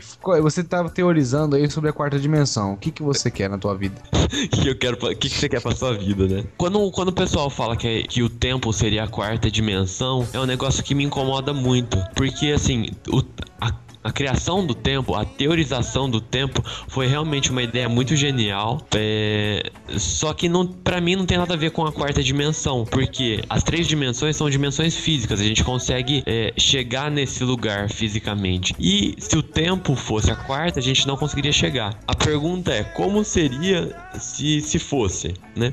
Então, Mas não dia- mas não é. Mas se fosse. Outro dia eu tava pensando, né? É, o ser humano, ele faz muitas comparações, né? A gente acaba comparando tudo pra imaginar as coisas. A quarta dimensão seria pra, pra gente a mesma coisa que alguém da segunda dimensão tentando imaginar a terceira dimensão. Aí eu fiquei pensando, tá, é, se eu estivesse numa televisão, no mundo do Mario, por exemplo, que as coisas são 2D, e tentasse enxergar pra fora, que seria o terceiro eixo, né? Que é o, o, o eixo. Seria uma linha que eu não conseguiria mensurar. É, e como que seria então a quarta dimensão na terceira dimensão? Se a gente olhasse pro horizonte, seria um ponto único. É, só que você conseguiria andar através desse, desse ponto único. Então teria um ponto, um ponto no horizonte que a gente não conseguiria ver nem para um lado nem para o outro, mas ele existiria e você conseguiria andar para frente e para trás entre aspas nesse ponto. A hora que você andasse em direção a esse ponto, provavelmente a luz é, se comportaria de forma diferente. A gente chegaria num espaço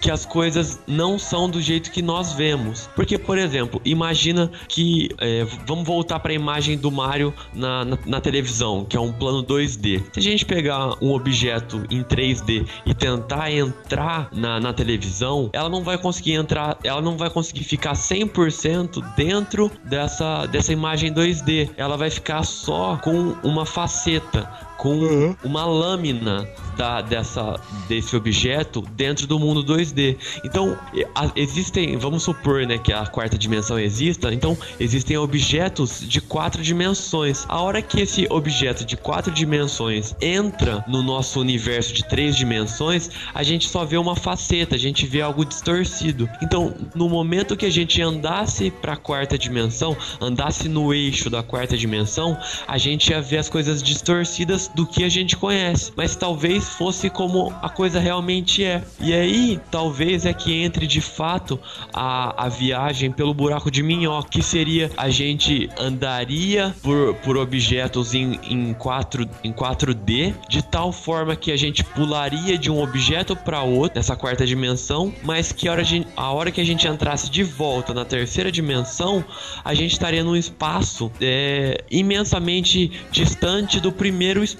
E é aí que entra a- o buraco de minhoca. Imagina que o universo 3D que a gente conhece é uma mangueira comprida, né? Que tudo que a gente conhece de 3D é essa mangueira. E aí você vai lá e enrola essa mangueira. Você andar pro horizonte no quarto D, você- seria você de um pedaço da mangueira, você fura o, o ladinho da mangueira e pula e pula pro lado do lado. É, quando você tá pulando, você conseguiria ver esses objetos de, quar, de quatro dimensões de uma forma diferente, né? É, a luz seria diferente, mas o tato, é, o que é realmente físico, seria totalmente diferente. E é assim E aí que eu você pa- apaga o cigarro.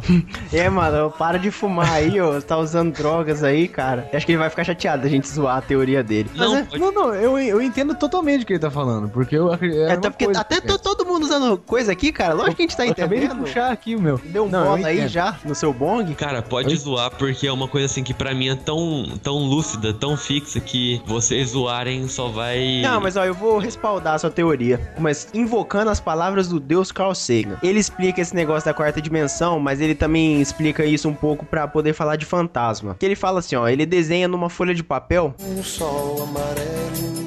Uma, uma planta de uma casa e ele põe um triângulo e um quadrado. Aí ele fala que o triângulo é a senhora triângulo, o quadrado é o senhor quadrado. Aí ele fala, ah, é uma família feliz de pessoas em 2D, porque é um desenho de um quadrado e um triângulo ali em 2D. Aí ele pega uma maçã e ele fala assim, ah, agora chega a maçã perto da senhora quadrado e do senhor triângulo. Eu já inverti os nomes, mas foda-se, a explicação vocês vão entender. Mas então, né, você vai, o cara pega a maçã lá e fala, ó, senhor quadrado e senhora triângulo. Isso é uma maçã. Só que se você entrar com a maçã dentro do universo 2D deles, eles não vão ver a maçã bonitinha, eles vão ver apenas o que eles são acostumados a ver. Uma parada fina, um- uma lâmina, como o Rufus mesmo disse, um fio da maçã. E aquele fio da maçã não é a total. Uma seção da maçã. É, uma, seção uma, uma sessão em 2D da maçã. Eles acredito, eles ainda vão, sei lá, poder comer ela, f- fazer essas coisas, só que eles não vão entender e nem ver a totalidade da, da maçã. Apenas um pequeno fio em 2D. Então é isso até que ele usa muito pra poder explicar fantasma e essas coisas. A gente vê aparições, tudo em 2D, mexe coisa, porque é o que a gente em 2D, em 3D, porque é o que a gente tá acostumado, pegar objeto, ver,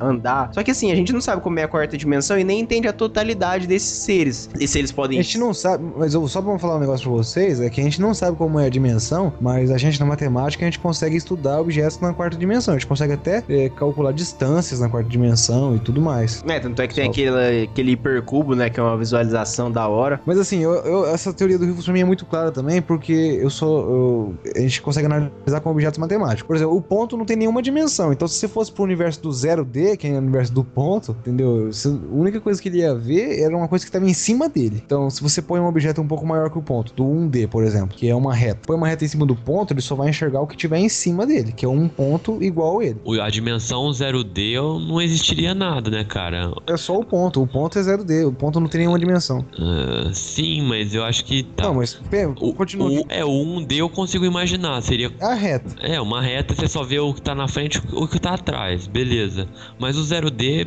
não, não, não teria nada. É um ponto. O ponto, um ponto geométrico, o ponto é um objeto zero dele, não tem dimensão. Você não consegue medir nada no ponto. É, vamos tentar explicar. No, no- na dimensão do ponto, você fica parado. Se É você um cons- ponto. conseguir se transportar na direção 1D, que é a reta, você vai pra frente e vai pra trás, não vai isso, pros e aí você, isso, você vai, se move em uma direção só. Pode, vamos, vamos fixar ela, vamos falar que é horizontal. Você só anda na horizontal. E aí você vai encontrando o quê? Vários pontos, certo? Que são objetos do 0D. Você vai encontrando vários pontos nessa reta, que é do 1D. Eu, eu posso achar uma tartaruga? Não, não dá, porque você vai ver só uma reta, um, segmento de reta tartaruga. Aí você vai pro 2D, que é o plano. No plano você pode andar pra todo lugar. O que, que você acha no plano? Não, você não, não, Vários. não pode andar pra todo lugar. Não, é, você pode andar pra, Pra dire- frente, pra duas trás, direções. pra cima e pra baixo. E no Ah. caso, pode andar na vertical e na horizontal. Vamos fixar essas duas. E a tartaruga tá aí? Aí você vai ver só um desenho, a borda da tartaruga. Você vai ver Ah. um filete, uma lâmina. Uma você- chapa. Isso, uma chapa da tartaruga. E você, o que, que você encontra no 2D? Você encontra pontos, que são do 0D, e encontra retas, que são do 1D. Aí, Certo. vivendo num objeto, num mundo tridimensional, num um universo de 3D, você pode encontrar planos, que são objetos 2D, você pode encontrar retas, que são objetos 1D, e pode encontrar pontos, que são objetos 0D. Ela comporta todas as outras dimensões dentro dela. E, e a tartaruga tá aí? Aí sim a tartaruga Aí, entra. é- que é o universo que Tá a gente essa vive. porra tartaruga? Enfia no cu a tartaruga, caralho. Não, não, não. Se você entra no 4D, se você entra no 4D, você consegue encontrar eh, outros universos 3D lá dentro, porque você encontra vários 3Ds, você pode encontrar planos, que é um objeto 2D, você pode encontrar retas, que são objetos 1D, e pode encontrar pontos, que são objetos 0D. Então, o 4D, você pode encontrar todos os outros lá dentro. Mas eu ainda Só acredito que- que, o, o 4D pode sim ser tratado como tempo, né? Porque Então, mas sabe por que que eu não acho que não? O 3D, como é que a gente se localiza num universo 3D? X, Y, Z. Por- Sim, coordenadas. Coordenada, latitude e longitude, no nosso caso aqui, talvez. É, no caso da Terra, sim, mas É. vamos pensar mai- maior. Vamos fixar no, no centro do, do universo três eixos. Sim. Que é o da, verti- da vertical, da horizontal e o. Agora eu esqueci o no outro nome, mas foda-se. Tem um nome pra isso, agora eu esqueci. Se você me der três números, eu consigo achar a coordenada exata de um ponto no universo inteiro com esses três números. E esses números podem ser positivos ou negativos, ou seja, eu posso andar em qualquer direção do eixo. É, pontos Posso positivos e negativos é, é só pra falar se tá antes ou depois do, do marco zero. É, o isso, Marco eu Zero posso seria um andar pra ponto de frente no, isso, eu posso andar pra frente no eixo ou posso andar pra trás na direção do eixo. Agora, se o tempo fosse uma dimensão, eu poderia fazer um, fixar no meio do universo quatro eixos e um desses ia ser o eixo do tempo. Só que eu não consigo achar um, um- qualquer ponto do universo usando qualquer número. Não, calma, você cons... Não, talvez você conseguiria. A gente não entende se a gente consegue ir pra um lado e pro outro no 3D, no, na quarta dimensão. Talvez a gente conseguisse ir pra qualquer momento que aquele ponto foi fixado. É, imagina que o, que o tempo é o eixo. Tem o x, y, z, então o tempo seria o eixo t. Então o ponto zero seria o presente, o negativo o passado, positivo o futuro, talvez assim. Ah, Uma referência. Não, a gente pode pensar assim, só que nós, como seres, meros seres do 3D, que habitamos uma tartaruga, não conseguimos andar pra trás no tempo. Entendeu? A gente Mas não, não, sim, domina sim, essa dimensão. Não, mas eu, eu tento imaginar assim, por exemplo, imagina o plano cartesiano, eu não sei, o Queiroz pode explicar melhor qual que é o nome que você dá pro plano 3D, o XYZ. Pro plano não, né, pro espaço. É o R3. R3. Então, imagina no R3, imagina que a gente tem uma reta no R4, ela faz parte do R, é um, um adendo a esse R3. Então a gente tem toda essa liberdade no R3 de ir e vir pra cima, pra baixo, pra esquerda, pra direita, em qualquer direção. Só que a gente ainda não tem conhecimento suficiente pra ter essa, esse ir e vir no, no quarto eixo, na quarta reta, que é o tempo. Que a gente só tem uma- um movimento constante nela ainda, mas quem sabe, né? Não sei, com os avanços da ciência, a gente consegue manipular o nosso movimento nessa reta também. É, porque a gente não tá. que Sim, se a gente for pro plano 2D, aí fudeu. Aí a gente perde muita coisa. Mas como o, 4, o plano R4 comporta o R3, a gente não vai perder nada do que a gente tem. A gente só vai ganhar uma É, coisa a não- mais. não- exatamente, o R4 tem uma dimensão a mais. Inclusive, Não, o que eu quero dizer é que tipo, consegue- não tem como a gente imaginar como vai ser o R4, se, se é ou não é, porque a gente ainda não, não descobriu como trabalhar com ele. Mas aí eu posso falar um negócio. Eu posso falar uma coisa que eu acho muito bonita na matemática. Hum. Eu sei que o programa não é de matemática, mas foda-se. É que, além da gente não, apesar da gente não saber como é que funciona o R4, a gente consegue estudar os objetos dele. A gente consegue derivar no R4, conseguimos integrar no R4, conseguimos já que calcular você- você é distâncias o- no R4. O matemático, qualquer R, na verdade. o matemático do programa. E aquele hipercubo? O que, que é aquilo lá? Aquilo é de verdade ou é só coisa de internet? Aquilo é um tipo, aquilo é um tipo de representação do 4D, é como se a gente, eu é, a gente tá tentando mostrar todas as faces. Imagina assim, no 3D a gente tem faces, arestas e vértices Uhum. em cada objeto, certo? Uhum. No caso, a gente teria num objeto do R4 faces, arestas e vértices e um outro objeto, vamos chamar de igórico, e igóricos, que são as faces em 3D, sabe? Você ia ver vários no hipercubo, você ia ver vários cubos, só que são cubos diferentes do mesmo objeto. Entendi. Não sei se deu, pra- não sei se Não, deu e- pra entender. Não, eu entendi sim, porque eles. Em se- vez de você olhar pra face do negócio e ver um quadrado, você olhar pra face do negócio e ver um cubo mesmo. E aí você gira o objeto no, no eixo. Ah, entendi, entendi. eixo Em todo. Você ia ver outro cubo. Entendi. Se a gente pega um quadrado e olha pra face dele, a gente vê um, um bagulho em 2D. Só Isso, que a na, gente quar- pega um cubo e olha pra, pra face dele, a gente vê um quadrado. na quarta Se a gente dimensão. gira o cubo, a gente vê outro quadrado e que são as faces desse cubo. Uhum, aí, se a gente dá Se a aquela. gente pega um hipercubo e gira, a gente, gente vai ver o cada cubo. face. Isso, aqui a gente vê o cubo. E na quinta dimensão a gente vê um objeto da quarta ou não tem nada a ver? Com certeza. Ah, e vai aumentando pra sempre ver uma antes que do que a gente tá. Sim, Uhum. E aí aquele, aquele desenho que vê um negócio saindo de dentro e voltando é uma representação que a gente tem pra, do hipercubo. Inclusive, eu quero que você ponha essa imagem aí no post pro pessoal ver o que, que, que é um que é o hipercubo. hipercubo. Ah, eu vou colocar. Só que é o assim. seguinte, entre, entre essa representação do hipercubo, que é um cubo saindo dentro dele mesmo e voltando e tal, entre essa e a representação que aparece no filme Interestelar, eu prefiro da representação do filme Interestelar. Mas não fale do Interestelar que eu ainda não assisti. Não, não, eu só vou te falar da representação do hipercubo no Interestelar, que eu acho muito interessante. O cara tá dentro de um cubo, Uhum. e ele olha pro canto do cubo. Só que na hora que ele olha pro canto do cubo, ele vê vários. É, como se fosse um corredor infinito de cubos, sabe? E aí, na hora que ele anda em direção àquele canto, ele cai em outro cubo. E aí ele olha pro canto, tem outros cubos em sequência, assim, como se fosse um corredor de espelho, sabe? Ah, sei. E aí ele vai andando pro canto, ele vai caindo em outro cubo. Então é como se fosse isso. Foi a melhor representação de hipercubo que eu já vi, na, na- pôde ser feita, assim, na minha opinião. Ah, pô, pera aí, eu vou falar um negócio, se for muito errado, você me corrige. O ponto 0D, ele é um... o- a dimensão 0D é um ponto. É, é um ponto, não tem nenhuma coordenada. A dimensão 1D é uma reta, é uma junção de vários pontos. Sim, existem vários pontos numa reta. Então a dimensão 4D é a junção de várias dimensões 3D. Isso, são vários espaços. Ah, então eu tô começando a entender isso. São vários espaços. Ah, então aí, ó, aí, ouvintes, ficou só que mais então, fácil. Só que a distância entre dois pontos não existe, né? Você não consegue, tipo assim, ah, eu andei um ponto de distância. Não tem essa distância. Não, então, tanto Não, é- Aí- entre um ponto e outro existem infinitos pontos, né? Isso, é a questão da não numerabilidade. Mas isso é matemática. E existem infinitos cubos nessa representação aí ou não? No 4D existem infinitos cubos. Aí, ó, então é isso aí, ó, ouvintes. Acho que a gente, acho que do- nesse programa inteiro, acho que a gente conseguiu elucidar alguma coisa pra vocês, hein? Cara, a gente Não, fala mas- de viagem no tempo, é um tema bem é, lúdico até, divertido, né? Que muitos filmes abordaram, mas é um tema sério, né? Que até o próprio Stephen Hawking lev- é, criou coisas, considerações sérias sobre isso, né? Que nem a... Não sei se vocês já ouviram falar da festa dos viajantes no tempo. Ah, eu já vi essa. Que em 2009 o Stephen Hawking organizou a festa em Cambridge, na faculdade que ele trabalha, para viajantes no tempo. Só que ele só distribuiu os convites depois do dia da festa, né? Assim não ia ter ninguém, nenhum falastrão se passando pro viajante do tempo na festa dele. Aí ele fez a maior propaganda depois, colocou um monte de banner na- no salão e tal, só que ninguém apareceu. E isso era uma, uma comprovação. que Se tivesse algum viajante, era pra estar lá, né? Ou que ele não fez uma boa divulgação. É, ok, mas ele é um. Mas a gente sabe que ele é um bom cara de marketing, né? Então.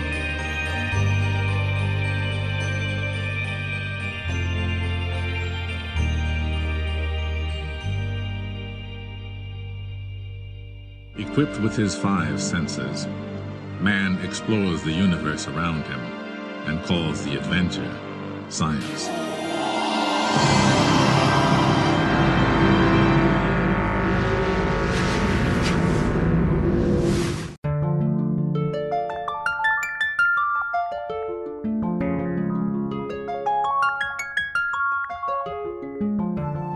Antigamente, lá na época da Grécia Antiga, os cientistas acreditavam que tudo que existia no mundo era. foi isso, meu Deus? Era roto. Tudo que existia no mundo era roto. É, exatamente. Era um mar de arroto. Aí evoluiu pra um mar de É um mar de merda. Tava lá Aristóteles. E aqui, tudo no mundo é um mar de merda. Bom, mas de qualquer forma. Lispector Aristóteles. Aristóteles. Existiam sim os, Os cientistas acreditavam que existiam cinco é, elementos que eram a base de tudo, que era a água, o ar, a terra, o fogo e o arroto, como foi dito aqui. Era um avatar da lenda de Yang, isso aí. Então, é, mas aí a física foi evoluindo e tal, até que, até que acho que foi Dalton que propôs que tudo na verdade se resumia a um átomo que era um corpo denso e indivisível. Mas aí a gente estudou já que vieram os modelos de Rutherford, de. Qual é o nome daqueles caras lá que a gente estudou na química mesmo? Que vão de quebrando o átomo em partes menores. Tem o Bohr, É, o Bohr, o Rutherford e eu não lembro o nome do outro. Que aí surgiram os Dalton. pró- Não, Dalton já falou. Aí que aí começa a surgir o prótons, nêutrons e elétrons. E aí por muito tempo acreditou que essas partículas, prótons, nêutrons e elétrons, eram as partículas elementares, que são indivisíveis, né, que é o, o ponto mínimo da, da matéria. Mas aí recentemente foram descobrir foram descoberto que existem na verdade sete partículas, né, e apenas o elétron da proposta antiga é uma partícula indivisível. Aí tem a lista das outras sete partículas que são por enquanto dadas como partículas elementares, que são os neutrinos, os elétrons, os quarks, os gluons, os bósons, os fótons e os gravitons. Dá pra você Ca- descrever o que cada um faz nessa porra? Então, cada uma tem uma, uma função bem, bem específica e bem distinguida uma da outra. A primeira partícula elementar é o neutrino.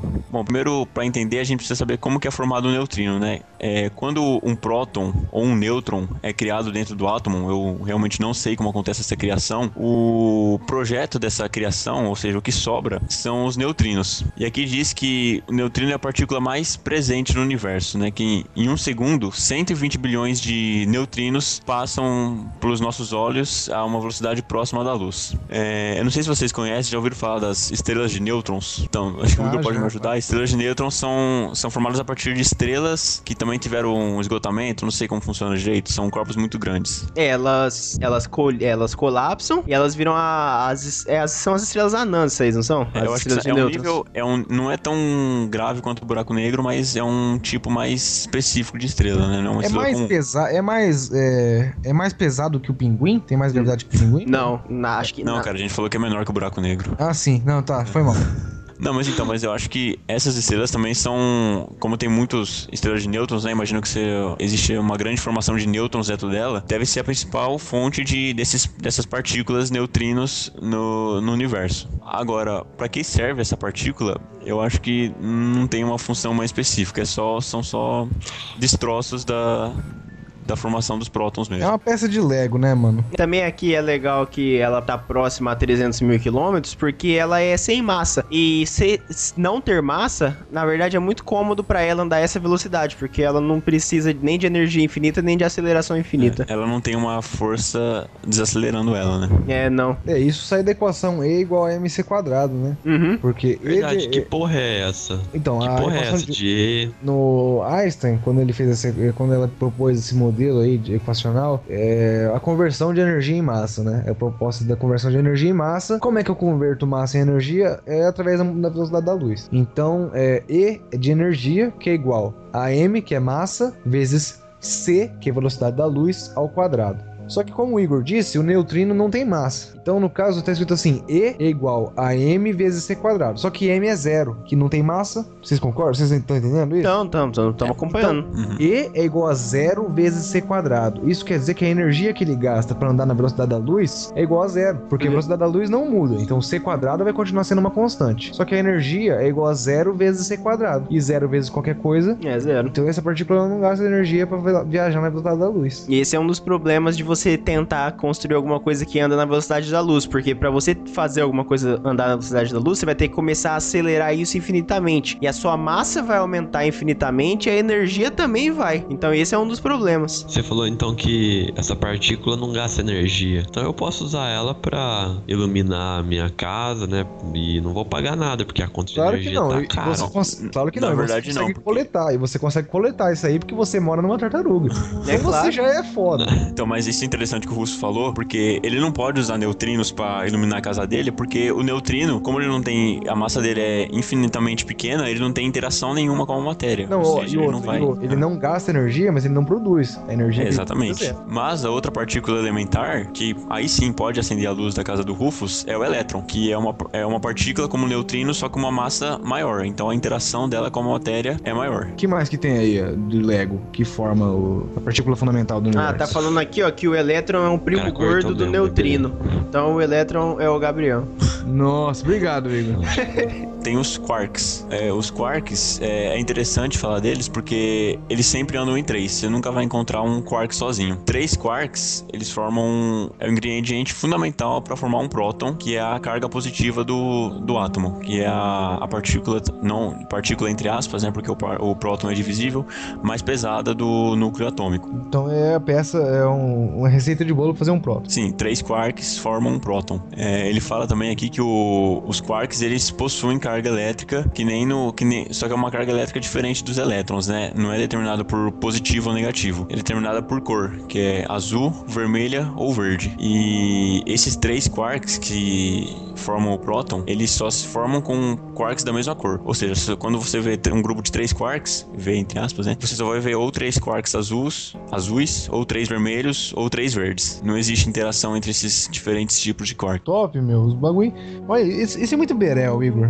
Isso aí é, mas eu tô lembrando das épocas que eu estudava na Unesp. É muito berel, meu. Muito berel. Eu, eu fiquei pensando um monte de pato fazendo, fazendo barulho e você, a hora que você olha, o, o som tem, tem cor, tá ligado? Aí vermelho, azul. Nossa, Quark. Nossa. Quark. Caraca, mano. Puta, velho, passa no RH.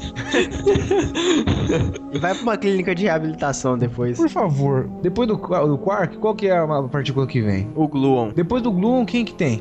Os bósons de força fraca. E depois? O fóton. Ó, o fóton dá pra falar, hein, Guilherme? Não, o fóton a gente, pô. a gente conhece do fóton? Tudo que a gente vê é fóton, cara. A luz é o fóton. E falando de maneira mais objetiva, né? é, o fóton é, é aquela partícula que. da iluminação, né? É uma. Eu não sei se ele tá relacionado com a força magnética ou com. É, a luz é uma onda eletromagnética, né? Então ele tá. Não, é, a luz é. Mas é o seguinte, eu achei que o fóton era uma foto tirada pelo senhor Capeton. É um fóton. Nossa, eu acho que você que vai junto comigo pro RH, hein, Queiroz? Eu sou o RH, cara. Me desculpa. Uh. Não, mas depois do fóton tem o quê? Depois do fóton vem o, o graviton, né? Que apesar de a gente ter um certo entendimento do, da gravidade, que é a, é a força resultante da partícula graviton, é, essa é uma das partículas que mais intrigam os cientistas, né? Porque o graviton e a gravidade, eles não se encaixam nessas, nesse novo modelo de equações propostas aí pelo, pelo Stephen Hawking para buraco negro, essa física moderna. E alguns dizem que a gravidade, a força gravitacional, que é provocada pelo graviton, é a peça que tá faltando na, na teoria de tudo, que é a equação fundamental do todas as grandezas do universo. É, porque isso é uma analogia que eu ouvi. Ué, eu ouvi no Nerdcast o, o Cardoso falando, mas é. Vai que alguém não ouviu, é legal a gente explicar que essa teoria de tudo, ela que a o modelo padrão ensina a fazer. a usar o tijolo pra construir uma casa. A teoria de tudo iria ensinar a gente a fazer barro pra fazer o tijolo. ah, ah, achei muito legal essa, essa explicação. É, porque... mas eu já vou e falar que não fui eu pra ninguém me acusar de roubar as ideias do cara. Não, eu acho que com essas informações a gente pode encerrar o programa por aqui. Nossa, ficou uma viagem. Acho que durante nessa viagem interestelar que a gente teve, passando de buraco negro até tartaruga gigante, gigante, Gigante. tartaruga gigante. E eu vou falar de novo pra poder fazer piada de mim mesmo que quem ri primeiro de se rir melhor. Tartarugas gigantes, falamos dos elétrons, dos quarks, que não são patos que latem em vermelho. Latem. Lá, que veio na minha cabeça late, eu não sei como que é o barulho que o pato faz, então o pato late. O pato não late em vermelho nem em verde. Nossa, isso vai, isso vai ao ar. Caramba. Late que eu tô passando. Mas é isso, ouvintes. Tá doideira demais isso aqui. Meu nome é Igor e paz de já com vocês. É isso aí, ouvintes. Eu me despeço aqui. Meu nome é Queiroz, eu sou amigo matemático de sempre. Se a gente fosse um objeto no 4D, acredito que a tartaruga poderia fumar um berel e a gente poderia viajar pelo espaço todo. Bo- Boa noite, ouvintes. Agora vou montar em minha tartaruga e. Raio, Silver! Rumo ao buraco negro. Pra virar merda, né? Eu vou virar de você merda de buraco negro. boa noite, ouvintes. Obrigado por aguentar a gente mais esse, esse tempinho falando sobre várias coisas interessantes. E segundo Schrödinger, se você não ver a tartaruga, ela pode ou não pode existir. Ó, é verdade. E, ouvintes, desculpa. Desculpa, ouvintes. Vai ter que falar isso toda vez agora, né? É, é o bordão, né? É. Mas é isso. Até mais. Abraço, ouvintes. Parece lá em casa, ouvinte. Vamos marcar, ouvinte.